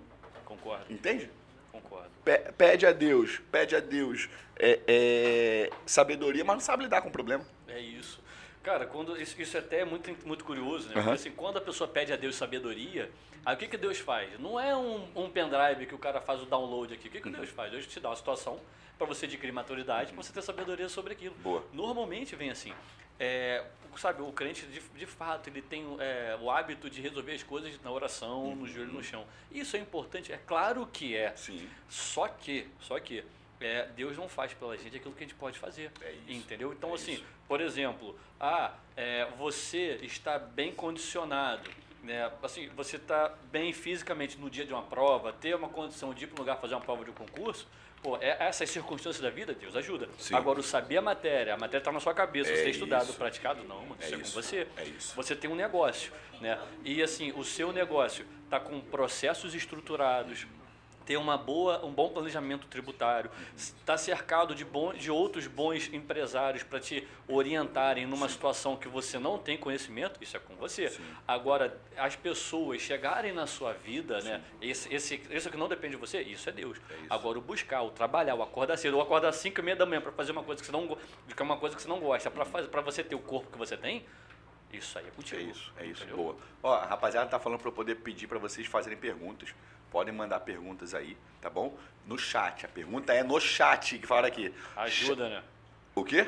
Hoje é pra dar de graça. Vou dar o que de graça? O que que eu vou dar? Mentoria de graça? Não, ah, nem fudendo que eu vou dar mentoria de graça. As perguntas. Hoje, hoje eu vou responder de graça? Ah, porque depois eu vou cobrar? Caralho, velho, vou cobrar pra responder a pergunta. Porra. Pergunta hoje, Pergunta hoje. Eu pergunta vou hoje, que na vou próxima vez eu aqui, vou ó. cobrar. Caraca, dá pra cobrar pra responder pergunta? Ah, mano, agora... Ah, se eu Ah, soubesse. se eu sou- então pode fazer pergunta, vou responder tudo no 08. Tudo Hoje. no 08. Fala aí. Ian. Pros dois, né? Show de bola, claro, pô, bola. fechado, Pode tem fazer pergunta aí e separa o nosso staff. Tá... Aí, o Não, é, patrocinador está- tá até dando ideia, né, irmão? É, é isso aí, mas eu gosto disso, hein? Eu gosto- proatividade, disso. Pro- É isso aí. proatividade. É o tal do over delivery, né? É o over É, delivery. O cara não só patrocina, É ainda dá ideia. Isso, pô, é isso não, aí. mas o Mastermind é esse, É todos isso. nós. Ó, e já vou anunciar pra vocês aqui agora em primeira mão. Vamos fazer um evento Isso, isso, isso, é- isso, para é lindo. empreendedores. Isso é lindo. Pra o quê? 250, 300 pessoas? 250 seletas pessoas. 250 pessoas. Eu, Ítalo, Ivan, Guilherme Pilar Isso. E e Felipe, Felipe Nogueira. é isso. Vamos quebrar tudo, né, irmão? Um dia inteiro, que é uma tarde? Dia inteiro. O dia inteiro de evento. E só para deixar claro para você que está vendo isso, que é o seguinte, pessoal, são 250 pessoas selecionadas. Se você é curioso, se você ah, quer ver como é que funciona, pô, nem vai. vai, nem Agora, vai, é, assim, pô. a gente, quem que a gente quer? Né? A gente quer a pessoa que tem um negócio e precisa de ajuda. A gente quer uma pessoa que, poxa, tenha vontade de empreender. E às vezes já está com um negócio, mas assim, ele está modelado na cabeça dele, ele Aham. quer é, executar isso, assim, tá com entusiasmo, aptidão para executar. isso. É, você que a gente quer. Ah, eu vou lá para pô, aqui eu já tenho um negócio, tá bom, não preciso de nada, só quero ver. Pô, não vem não. Não é isso. Não vem não, que a gente quer agregar, a gente quer construir coisas. Então, para isso, a gente precisa de vocês. Pô. E é legal vocês entenderem também, gente, que, por exemplo, nós estamos aqui por nada, né, irmão? Sim. Financeiramente falando, É. a gente não tá aqui por conta de dinheiro. É, né? Foi o motivo que, pelo qual eu fui dar aula, mano. Não foi por dinheiro, É foi para ajudar quem tá lá. Falar, cara, esse cara precisa de uma inspiração, esse aqui precisa de um norte, esse precisa de uma referência para um determinado lugar. Para isso que a gente tá aqui, cara. É isso, é isso. A gente. É engraçado, né, cara? Porque quando a gente tem a vida mais simples, a gente pensa sempre o seguinte: o dinheiro é o que vai resolver tudo. É o dinheiro que vai trazer a felicidade. É o dinheiro que vai. E não é, Não irmão. é. Não é. Verdade. Não é. As coisas. é, a, a gente pensa isso quando a gente não tem grana. É, Quando você tem grana, não é isso que resolve. é isso. né? Não é isso que resolve. Eu vejo, por exemplo, ó, minha avó tá ali assistindo a gente. Irmão, eu às vezes eu quero levar minha avó para restaurante. Ela não quer, pô. Não aceita. Não, tá doido. Que, que isso? Eu faço um arrozinho aqui, faço um feijãozinho, que não sei o quê. E eu aceito com, uma, com o coração aberto isso. Porque eu vejo que a generosidade dela Sim. tá ali naquela, naquele ato É isso. né? Naquele Concordo. momento. Então, não é, você não precisa, na maioria das vezes, você não precisa de dinheiro para poder ser feliz. Eu não vou ser hipócrita de dizer que o dinheiro não te ajuda. Ajuda. O dinheiro ele te dá acesso, te dá liberdade, te dá relacionamento, abre portas, mas não é o dinheiro que vai ser ali a cerejinha do bolo. Não é, irmão. Você tá falando isso, né? Eu comprei uma carne nobre para fazer para meus pais, que eu sei que ele gosta. Aham. Comprei um bifão, um steak de wagyu, Ah, aquele moleque. Cara, meu pai olhou assim, o que, que é isso aqui? A carne, pô, legal, bacana, a carne, mas sabe? É, mas por quê? Porque não era isso que era importante para ele. ele. Era o momento. Era o momento Obrigado, de estar cara. com. Valeu, meu. É valeu, isso. isso. Era o isso é é momento. staff. É isso, é o staff. É, É. o tamanho do staff. É o armário do Maluco, staff. dois metros de altura o staff. Era o momento de estar ali comigo, com o neto dele, sabe? Aquilo que era importante para ele. Aí eu entendi o seguinte, falei, cara, faz sentido, pô. Faz sentido porque o bom é estar em família. É isso. Por exemplo, meu irmão hoje ele não mora no Brasil. E eu noto que, embora ele tenha uma qualidade de vida muito boa, o que ele sente falta é aquilo que o dinheiro não pode comprar, É que é o de estar próximo da gente. Então, assim, é, não, é, não é pelo dinheiro, é por ajudar. Sim. É. É porque a gente ajudando e isso se multiplicando, cara, a gente vai criar uma. Daqui a pouco a gente vai criar um nosso. mudar o nosso micromundo, mudar o nosso mundo de uma forma que todas as pessoas vão estar abraçando. Cara, eu tenho uma frase que eu geralmente digo que é o seguinte: eu sou egoísta. E eu sou feliz em ser egoísta. Tá? Eu gosto de ser assim. Porque, irmão, eu não quero mudar o mundo. Obrigado, tá? irmão? Obrigado, cara. Eu não quero mudar o mundo. Uhum, Eu quero mudar o meu mundo. entendi. Entende? Eu não quero mudar o mundo, cara. Eu não tô nem aí. Desculpa. Deixa eu só tirar isso daqui, senão ele vai pegar. Isso eu quero comer. E eu quero comer daqui a pouco. Esse aqui que é meu, esse aqui não mexe. Cara, e eu, eu falo aqui de verdade, tá? Eu não tô nem aí pra mudar o mundo. Eu quero mudar o meu mundo. Perdão, se você se importa com as borboletas do Afeganistão, eu super respeito, mas eu não tô nem aí com o que tá acontecendo, não. Entendi. Tá? Não tô nem aí com a. Desculpa, vamos vamos me cancelar por isso. Eu não tô nem aí com a criança Da pobre África. da África. É. Desculpa, eu não tenho como me importar com a criança pobre da África se eu sei que tem uma criança pobre na esquina da minha casa. Tem um primo pobre, cara. Tem um primo pobre do lado. Sim. Entende? Sim. Como é que eu vou me importar em fazer campanha para criança pobre na África se eu não ajudo a minha família? Se eu não ajudo o cara do meu condomínio, se eu não ajudo o cara da minha rua. Então é puta hipocrisia do cara chegar e falar, não, porque as crianças da África, o caralho. Porra, tu nunca ajudou a criança da, tua- da favela que é do teu lado, porra. É isso. O cara vê um pedinte na rua, não dá 50 centavos pro cara. No sinal, dois reais uma balinha no retrovisor do carro. O cara não compra e quando dá, grava. É. Tomar no cu, fico puto com essa porra. Entendi, concordo. Entende? Então, por exemplo, o Ivan tá aqui sabe disso. Ano passado, ninguém, irmão, ninguém me vê fazendo ato é, público de generosidade e doação. Porque é marketing, né, irmão? Aí não é ajudar, né? É isso. Não faço, Sabe o que a Bíblia fala sobre isso? A Bíblia fala o seguinte, cara, o que, que a sua mão esquerda faz, a direita não pode saber. É isso. E se você se vangloriar das coisas boas que você faz, o seu, gala- seu galardão já está pago. É isso. né? Agora, quando você ajuda o pobre, Deus está vendo. Sim. Mas se você ah, ajudei, eu sou muito bom, já está pago. É isso. É isso. Eu não vejo. Veja bem, eu não tô criticando quem faz Sim. e mostra, tá? Eu acho Sim, até legal cada um porque, seu. porque É, incentiva outras pessoas, não tem problema nenhum. Tá? Eu tenho amigos que fazem, divulgam. Não tem problema nenhum. Eu não faço. Entendi. Entende? E eu, me, eu, eu uso essa frase do eu, não, eu, eu sou egoísta e eu só quero mudar o meu mundo, porque o meu mundo, irmão, é minha casa, é minha família, são os meus amigos e é o meu bairro. Só que é engraçado, você diz que você é egoísta. e eu nunca vi um cara tão disposto a tirar a roupa do corpo pra ajudar os outros, cara. Assim, eu já cansei É uma ver- armadura, então, é uma armadura, é uma Eu já armadura. cansei de ver. Não, calma aí, vamos ali de movimentar a gente, movimentar a rede, passar contato, de estar viajando. Falou, pô, você pode ajudar? Pô, mano, é claro que eu posso. E o cara diz que é egoísta. Mano, você ajuda, todo mundo tá perto de você, cara. É, mas é Já vi verdade. isso. Eu, eu tento. Vai- irmão, já eu vi isso tento. várias vezes, Sim, tá? Sim, sim, eu tento, mas assim, Sim. eu, eu, eu me irrita, cara, Sim. esse politicamente correto, Ah, quando você sim. tem que levantar a bandeira da pessoa que tá lá, ou de levantar a bandeira de uma minoria Y ou X, e a gente não ser capaz de fazer aquilo que está ao nosso alcance. E o engraçado que você fala desse negócio de levantar a bandeira, se todo mundo levantar, levantar a bandeira, você concorda comigo que você não vai botar todo mundo numa situação de igualdade? Não tem como? Porque se a ideia é que, poxa, perante a lei somos, somos todos iguais, né? E a Constituição Federal fala que a gente tem que tratar os iguais de forma igual, os desiguais de forma desigual, na medida da desigualdade. Sim.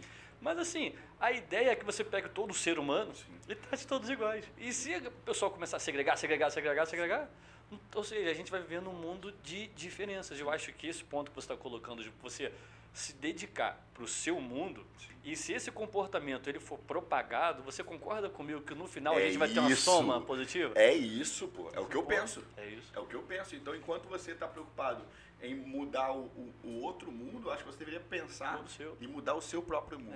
É. Mudar a tua realidade, mudar a tua casa. Porque eu, eu, eu acho que a mudança ela vem de dentro para fora, né? É. Você muda a tua vida. É isso. E aí depois você muda a tua vida, você muda a vida da tua família. Depois você, se possível, você muda a vida dos teus amigos. Cara, se você for muito afortunado, Deus te abençoar muito, você vai ser capaz de mudar talvez a tua rua, Sim, o teu bairro. sim. Se você mudar o teu bairro, Então, cara, Deus já Já- abençoou, já é muita coisa. É isso. Entende? E aí a gente fica com esse pensamento utópico de, ah, porque eu quero mudar o mundo, eu quero trabalhar porque eu quero. Igual, por exemplo, é engraçado isso. O cara chega pra mim e fala assim, ah, que, pra que, que você tem a tua empresa? Ah, porque eu quero mudar o mundo através da educação, eu quero mudar o mundo através da conta. Seu cu! Você quer. Porque se você quisesse, tu faz essa porra de graça e tu não faz. É ou não é, irmão? Exatamente isso. Você quer lucro. Lucro! Para que tu quer lucro. Que E não também não tá tá errado. errado. Só assume, porra! Exatamente, só, seja, só tenha coragem. É. "É, eu quero lucro, pô. A gente faz o quê? Exato. Pelo lucro. Exato. A, a parte, toda Concordo. empresa existe pra quê, irmão? Pra dar lucro. Pra dar lucro, pô. É isso. Se a sua empresa não existe para dar lucro, ela não é uma empresa, ela é o quê? É uma filantropia, É uma, instituição filantropia. social, É né? uma ONG É uma e ONG. não tá errado. É, Exato. Você pode ter uma ONG. Acho maravilhoso. Não tem problema nenhum. Sim. É, é só ser muito transparente, porque senão fica feio. É né? isso. Eu concordo. Acho que assim, toda empresa é feita para dar lucro. O, o empresário monta a empresa para ele ganhar dinheiro. Sim. Até porque se ele montar para ter prejuízo, é melhor fechar. Não faz sentido. Né? Aí é o governo. Aí, o- é, é, aí é o governo, exatamente. Ele monta uma pirâmide e diz, e chama isso de aposentadoria. Aí É. de, de 10 em 10 anos fica reformando, reformando, É reformando isso. até acabar. Assim, a empresa foi feita para dar lucro. Tá errado? Claro que não. Não tá. Claro que não. Até porque as pessoas que têm as maiores empresas que dão muito lucro são as pessoas que mais ajudam outras pessoas. É isso. Entendeu? Você não consegue. Aí a gente tava falando de. A gente começou falando sobre o dinheiro, né? Cara, dinheiro é uma excelente ferramenta para você ajudar, para você fazer micro mudanças. Entendeu? Mas uma coisa que você também falou que é verdade é que ninguém dá aquilo que ela não tem. Então, assim, a partir do momento que você perde essa escassez, que você entende que maior é o que serve, que você entende que, poxa, a gente como empresário, a gente começa a se posicionar, isso aqui, posicionar para ajudar com conteúdo, ajudar com inspiração, né? É, a gente, tá, é, porque o teu tempo vale dinheiro. É, o tempo que você está aqui, você pode Óbvio. estar produzindo para você, está ganhando dinheiro. Sim. Isso aqui não deixa de ser uma ação social. Óbvio. Tá? Claro. Então, assim, só que o potencial de mudança, isso aqui que a gente está fazendo, isso aqui é um exemplo. Sim. Entendeu? Ah, a minha empresa para dar lucro é, a tua para dar lucro é, e com dinheiro a gente montou essa estrutura aqui É para ajudar as isso, pessoas, pô. É isso, pô. É, É isso. isso. É isso. Perfeito, irmão. Perfeito. Temos perguntas? Temos? Beleza. Vai, quer, vai passar pra cá? Vai mandar no WhatsApp?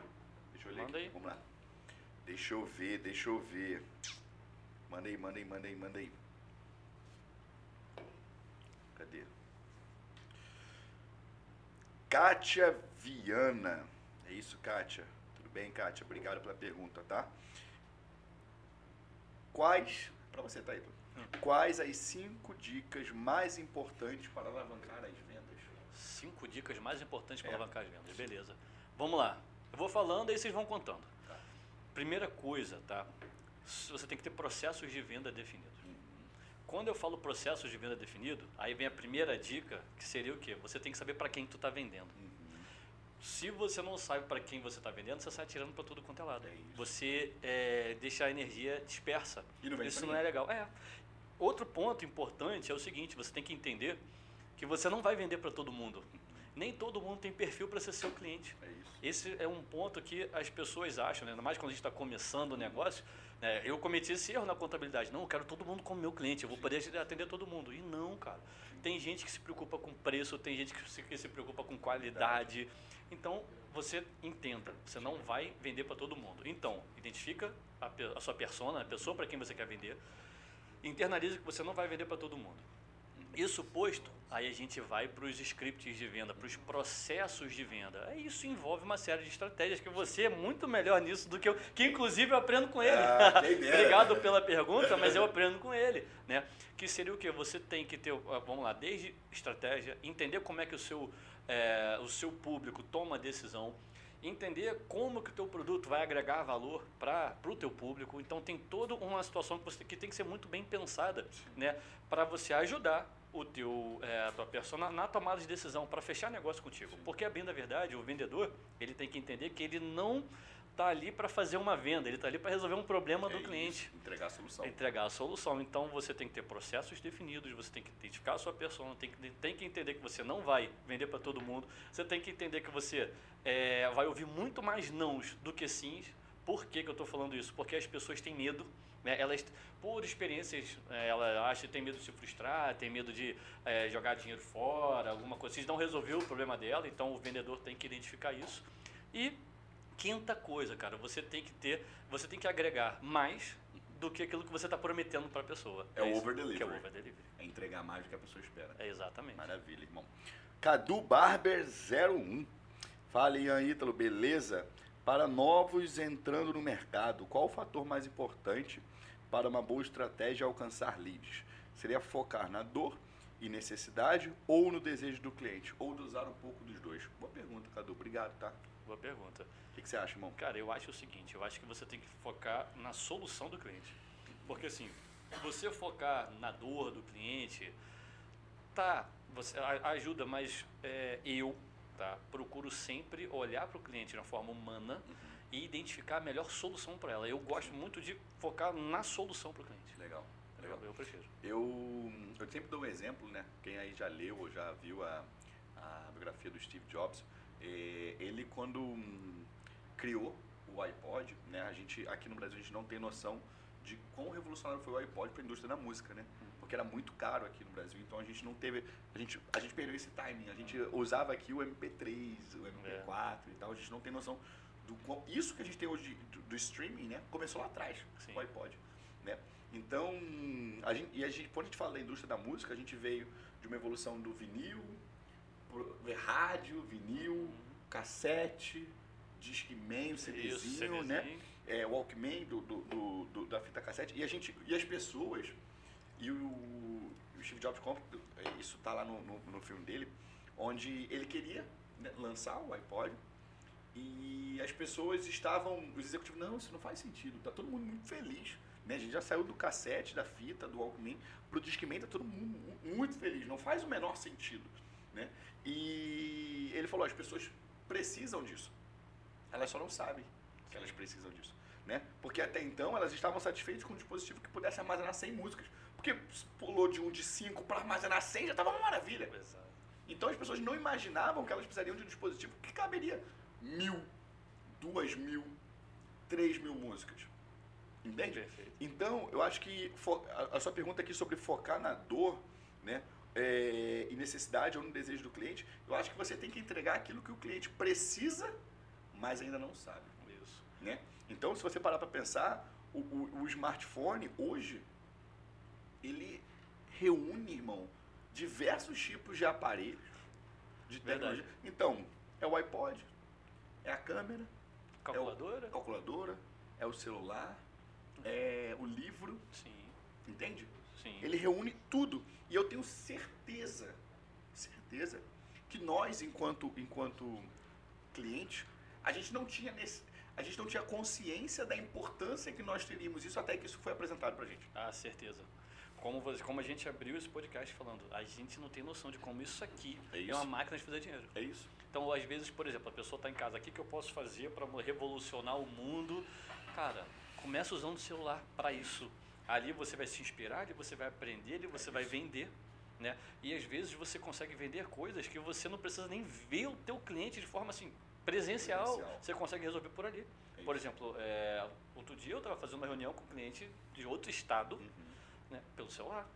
E o cliente São, São Paulo, a gente resolvendo coisas, tirando dúvidas e pô, pelo celular e a gente fez. Eu fechei, eu fechei com esse cliente sem nunca tê-lo visto, assim, a gente fechou o contrato, a gente resolve problemas, a gente atualiza as demandas Legal. com o smartphone. Cara, eu tenho clientes de, de, outro- de outros países, né? É, Da é, singular, mais de dezena. Da solução dos Estados Unidos. sim, Então, assim, é, isso aqui abre portas, né, irmão? sim. Abre portas. Então, acho que, respondendo a pergunta do Cadu, é entregar aquilo que o seu cliente precisa, Isso. mas ainda não sabe. É isso, concordo. Sabe como é que eu vejo isso na contabilidade? Aham. Quando o- ele contrata um serviço de um contador, ele acha que o contador vai só vai ser aquele cara que emite a guia para ele pagar. Aham. E eu já ouvi muito isso. Não, o contador, o que o cara faz? O cara emite a guia para eu É pagar. isso. Fala, não, cara, a gente faz para você, sabe o quê? A gente te zera de um risco trabalhista, você sabia disso? Porque a gente te dá a melhor forma de contratação. Sim. A gente faz um planejamento tributário para você, para você, essa guia que você vê é o mínimo dentro da, de uma elisão fiscal, dentro da legalidade. Né? A gente pensa, a gente estuda, planeja isso para você. Então não está te dando guia para pagar, É a isso. gente está te dando todo um trabalho de inteligência tributária por detrás disso, É tributária e É trabalhista. isso. Boa. Vamos aqui para a última pergunta que fizeram.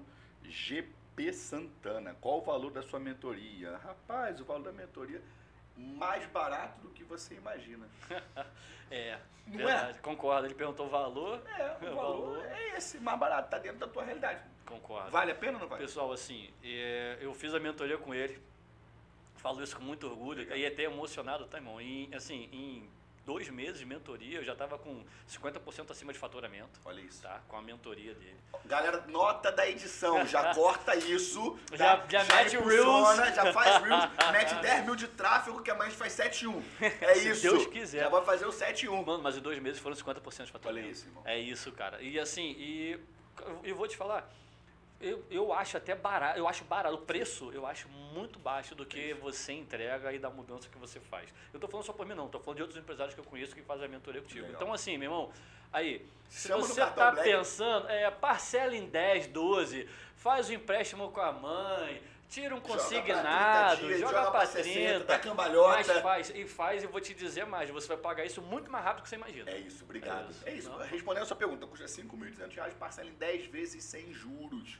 E, e é isso. Ian, não é barato, não é, e não foi feita para ser barato, né? É, é isso. Aí aquilo que eu falei na primeira pergunta, você tem que entender que você não vai vender para todo mundo. É isso. É isso. Agora, a pessoa que está disposta, ela pode não ter agora, mas se ela está disposta a mudar, ela vai ter que ter um pouco de coragem para poder levantar esse dinheiro que ela vai conseguir, ela consegue no micromundo dela. Sim. E eu conselho, cara, faça. Mudou a história da minha empresa. Inclusive, esse cenário que vocês estão vendo aqui foi inspiração dele. Pô, né? que. Todo, tudo que a gente faz, todo o trabalho que a gente faz, está fazendo, né? o crescimento das empresas, como todas as nossas empresas, hoje, graças a Deus, a gente tem mais de uma, né? tudo foi através de inspiração dele. É. Então, ou seja, o que a gente está faturando hoje, pô, a, a mentoria, só para não sei se você, acho que eu já não comentei isso publicamente, a mentoria foi paga na primeira semana. Ô, né? coisa Em- boa! Você lembra? Em 12 horas, Eu de, lembro, 12 eu lembro. horas de aplicação de um trabalho, menos de 12 horas de aplicação de trabalho, apliquei uma estratégia que ele me apresentou, veio um Pix, bum, 12 mil, assim, bah! Eu falei, caralho, paguei 15, já ganhei 12 em 12 horas de trabalho, tá É bom, isso, pô. Resto é lucro. É isso, irmão. Muito bom. Fico muito feliz de ver, de ver esse tipo de depoimento. A gente tem muito case, né, cara? Graças É a Deus. E eu acho que para vocês que estão acompanhando a gente, e hoje é só o primeiro episódio dessa nova temporada, vou trazer muita gente aqui bacana, que vai trazer conhecimento, vai trazer conteúdo de qualidade.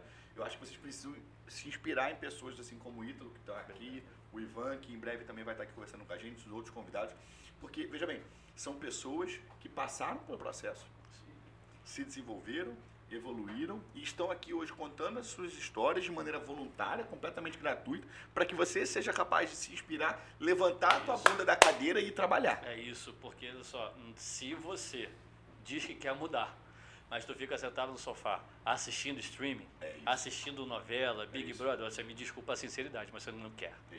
Você vai falar que quer, aí é é a diferença de utopia para desejo, né? O cara vive num mundo utópico, ah, eu quero mudar, eu quero ser rico. Pô, tu quer ser rico financeiramente? É. Levanta e vai trabalhar. Se inspire em pessoas como Ian, se inspire em pessoas como Ivan, que vocês vão é ter a oportunidade de conhecer, porque são pessoas que o tempo provou, o tempo provou que os caras têm fibra, que os caras é, têm conteúdo Sim. e os caras têm resiliência para poder apanhar e ficar de pé. Né? Porque, É a bem da verdade, a- o grande segredo da vida, do empreendedorismo, do sucesso, é o quanto de maturidade emocional você tem para aguentar as porradas da E vida. os nãos, né, E irmão? os nãos. É isso. E ficar de pé e não desistir. É. Porque, a bem da verdade, só perde quando você desiste, né? Verdade. É ali que tu perde. É. Agora, fiz um negócio, não deu, deu errado, pivotei, beleza, atualiza a estratégia. Agora, quando tu para, antes de chegar onde você quer, que é ali que tu perde. de fazer sacrifício, né, irmão? A gente falou aqui sobre acordar cedo pra poder treinar. Vou dar um exemplo, uma coisa boba, tá, irmão? Eu gosto muito de jogar videogame, tá? Gosto. Mas não tenho tempo. Eu comprei um Play 5 é, de Natal. E eu tinha o Play 4, quase não usava, mas eu gosto de errar. Aí eu já não usava, eu já não usava, fui lá e comprei o 5. Irmão, eu acho que eu não joguei quatro vezes, cinco vezes. Entendi. Entende? Sim. Por quê? Porque não, na minha opinião, tá, irmão? Não é possível você ter algum tipo de relevância na tua vida, nos negócios, fazendo tudo. Sim, concordo. Você tem que sacrificar alguma coisa. Concordo. Entende? Então, no meu caso, por exemplo, eu gosto de jogar videogame, adoro, cara, receber meus amigos, jogar uma partidinha de FIFA e tal.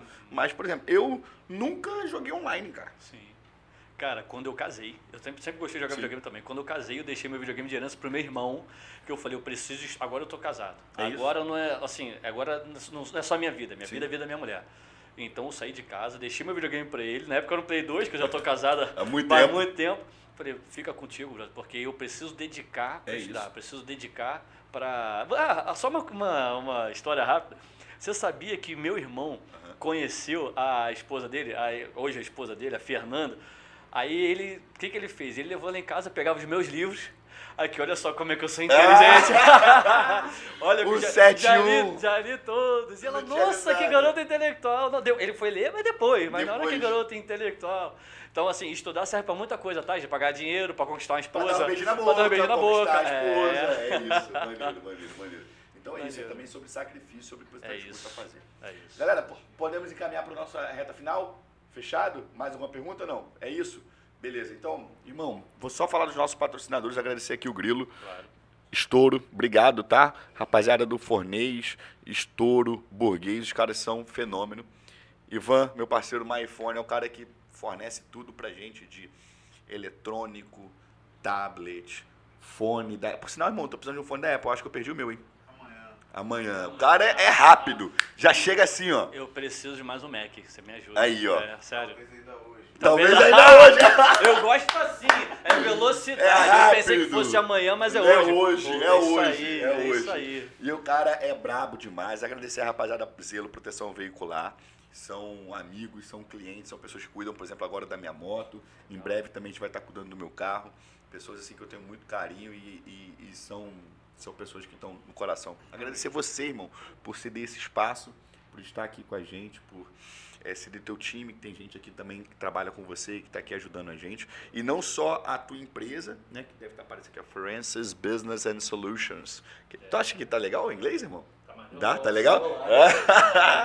E, cara, não só é, a sua empresa, mas agora agradecer você, pessoa física, pela sua generosidade, pelo amigo que você é, por você emprestar o seu tempo, o teu conhecimento. E isso que foi falado aqui, cara, eu tenho certeza que poderia ser monetizado e geraria muito dinheiro, porque ao longo da tua trajetória, os seus erros, cara, custaram dinheiro. E hoje você entregou isso de maneira gratuita. Então, eu só posso agradecer aqui pelo seu tempo. Obrigado por ceder o, o, o seu, seu espaço, a sua história, a sua vida. Obrigado, tá, irmão? Cara, eu te agradeço. Assim, é, é muito importante para mim estar aqui porque é, a gente inspira outras pessoas que estão passando ou pretendem entrar na jornada que a gente está, Sim. tá? É, obrigado pelo convite, que você é um cara que eu admiro muito. Nunca escondi disso, porque você tem uns princípios muito parecidos com os meus, assim, é família, Deus, Sim. honestidade, integridade, honra, né? E assim, é, como eu disse, cara, hoje eu estou tendo a oportunidade de conversar com o meu mentor. Sim. Isso para mim vale muito. Pô, então, obrigado. pô, pessoal, escutem esse cara, porque ele mudou a história da minha- da minha vida. Inclusive, eu te falei isso, eu vou Legal. tornar isso público. Se hoje, graças a Deus eu pude ter assim o segundo filho, ter financeiramente o segundo filho, com todos os meus projetos, que a gente sempre quer dar o melhor, melhor Legal. colégio, melhor babá, melhor tudo. Se hoje eu posso fazer isso, e graças a Deus eu posso dar o melhor para os meus dois filhos hoje, porque esse cara entrou na minha vida Pô, e me maneiro, orientou a como ter ganhar mais dinheiro. Pô, então, isso, maneiro, obrigado, Obrigado, obrigado, obrigado. de verdade. Obrigado. E assim, essa mentoria É, que palminha, palminha. essa, Parênteses. O chupa pra todos os meus professores da faculdade. Chupa! Favela venceu, porra! Como é que Só não? Gonçalo e Caxias, É, né? gente, Aê, porra, meu é irmão. isso! Chupa! E aqui um recado pra vocês é o seguinte, pô, cara, vocês perguntaram da mentoria dele. Galera, mergulha, cai pra dentro e só faz. Faz e daqui a dois meses a gente tá, vai estar aqui batendo papo, É vocês isso. vão estar contando as É histórias pra isso, gente. é isso, é isso. Galera que tá aí por trás das câmeras, obrigado, tá? Tamo junto, vocês são fenômenos. Obrigado, é o primeiro dia, a gente está só começando, mas a gente, nosso objetivo foi trazer um pouco do que seria uma conversa É. nossa sem câmera, É isso. né? Sem Verdade. pudor, sem dia No churrasco. no churrasco, na nossa resenha lá em casa, É na casa do Ivan, um, um- um bate-papo sem formalidade, É isso. sem politicamente correto, sem tentar agradar ninguém, falando aquilo que a gente pensa, E Eu- respeitando a opinião do próximo. respeitando a opinião do outro, mas sendo aquilo Sendo que nós de, autêntico. isso, aquilo que nós de fato somos. Então, é isso. Obrigado. Forte abraço. Semana que vem tem mais. Valeu.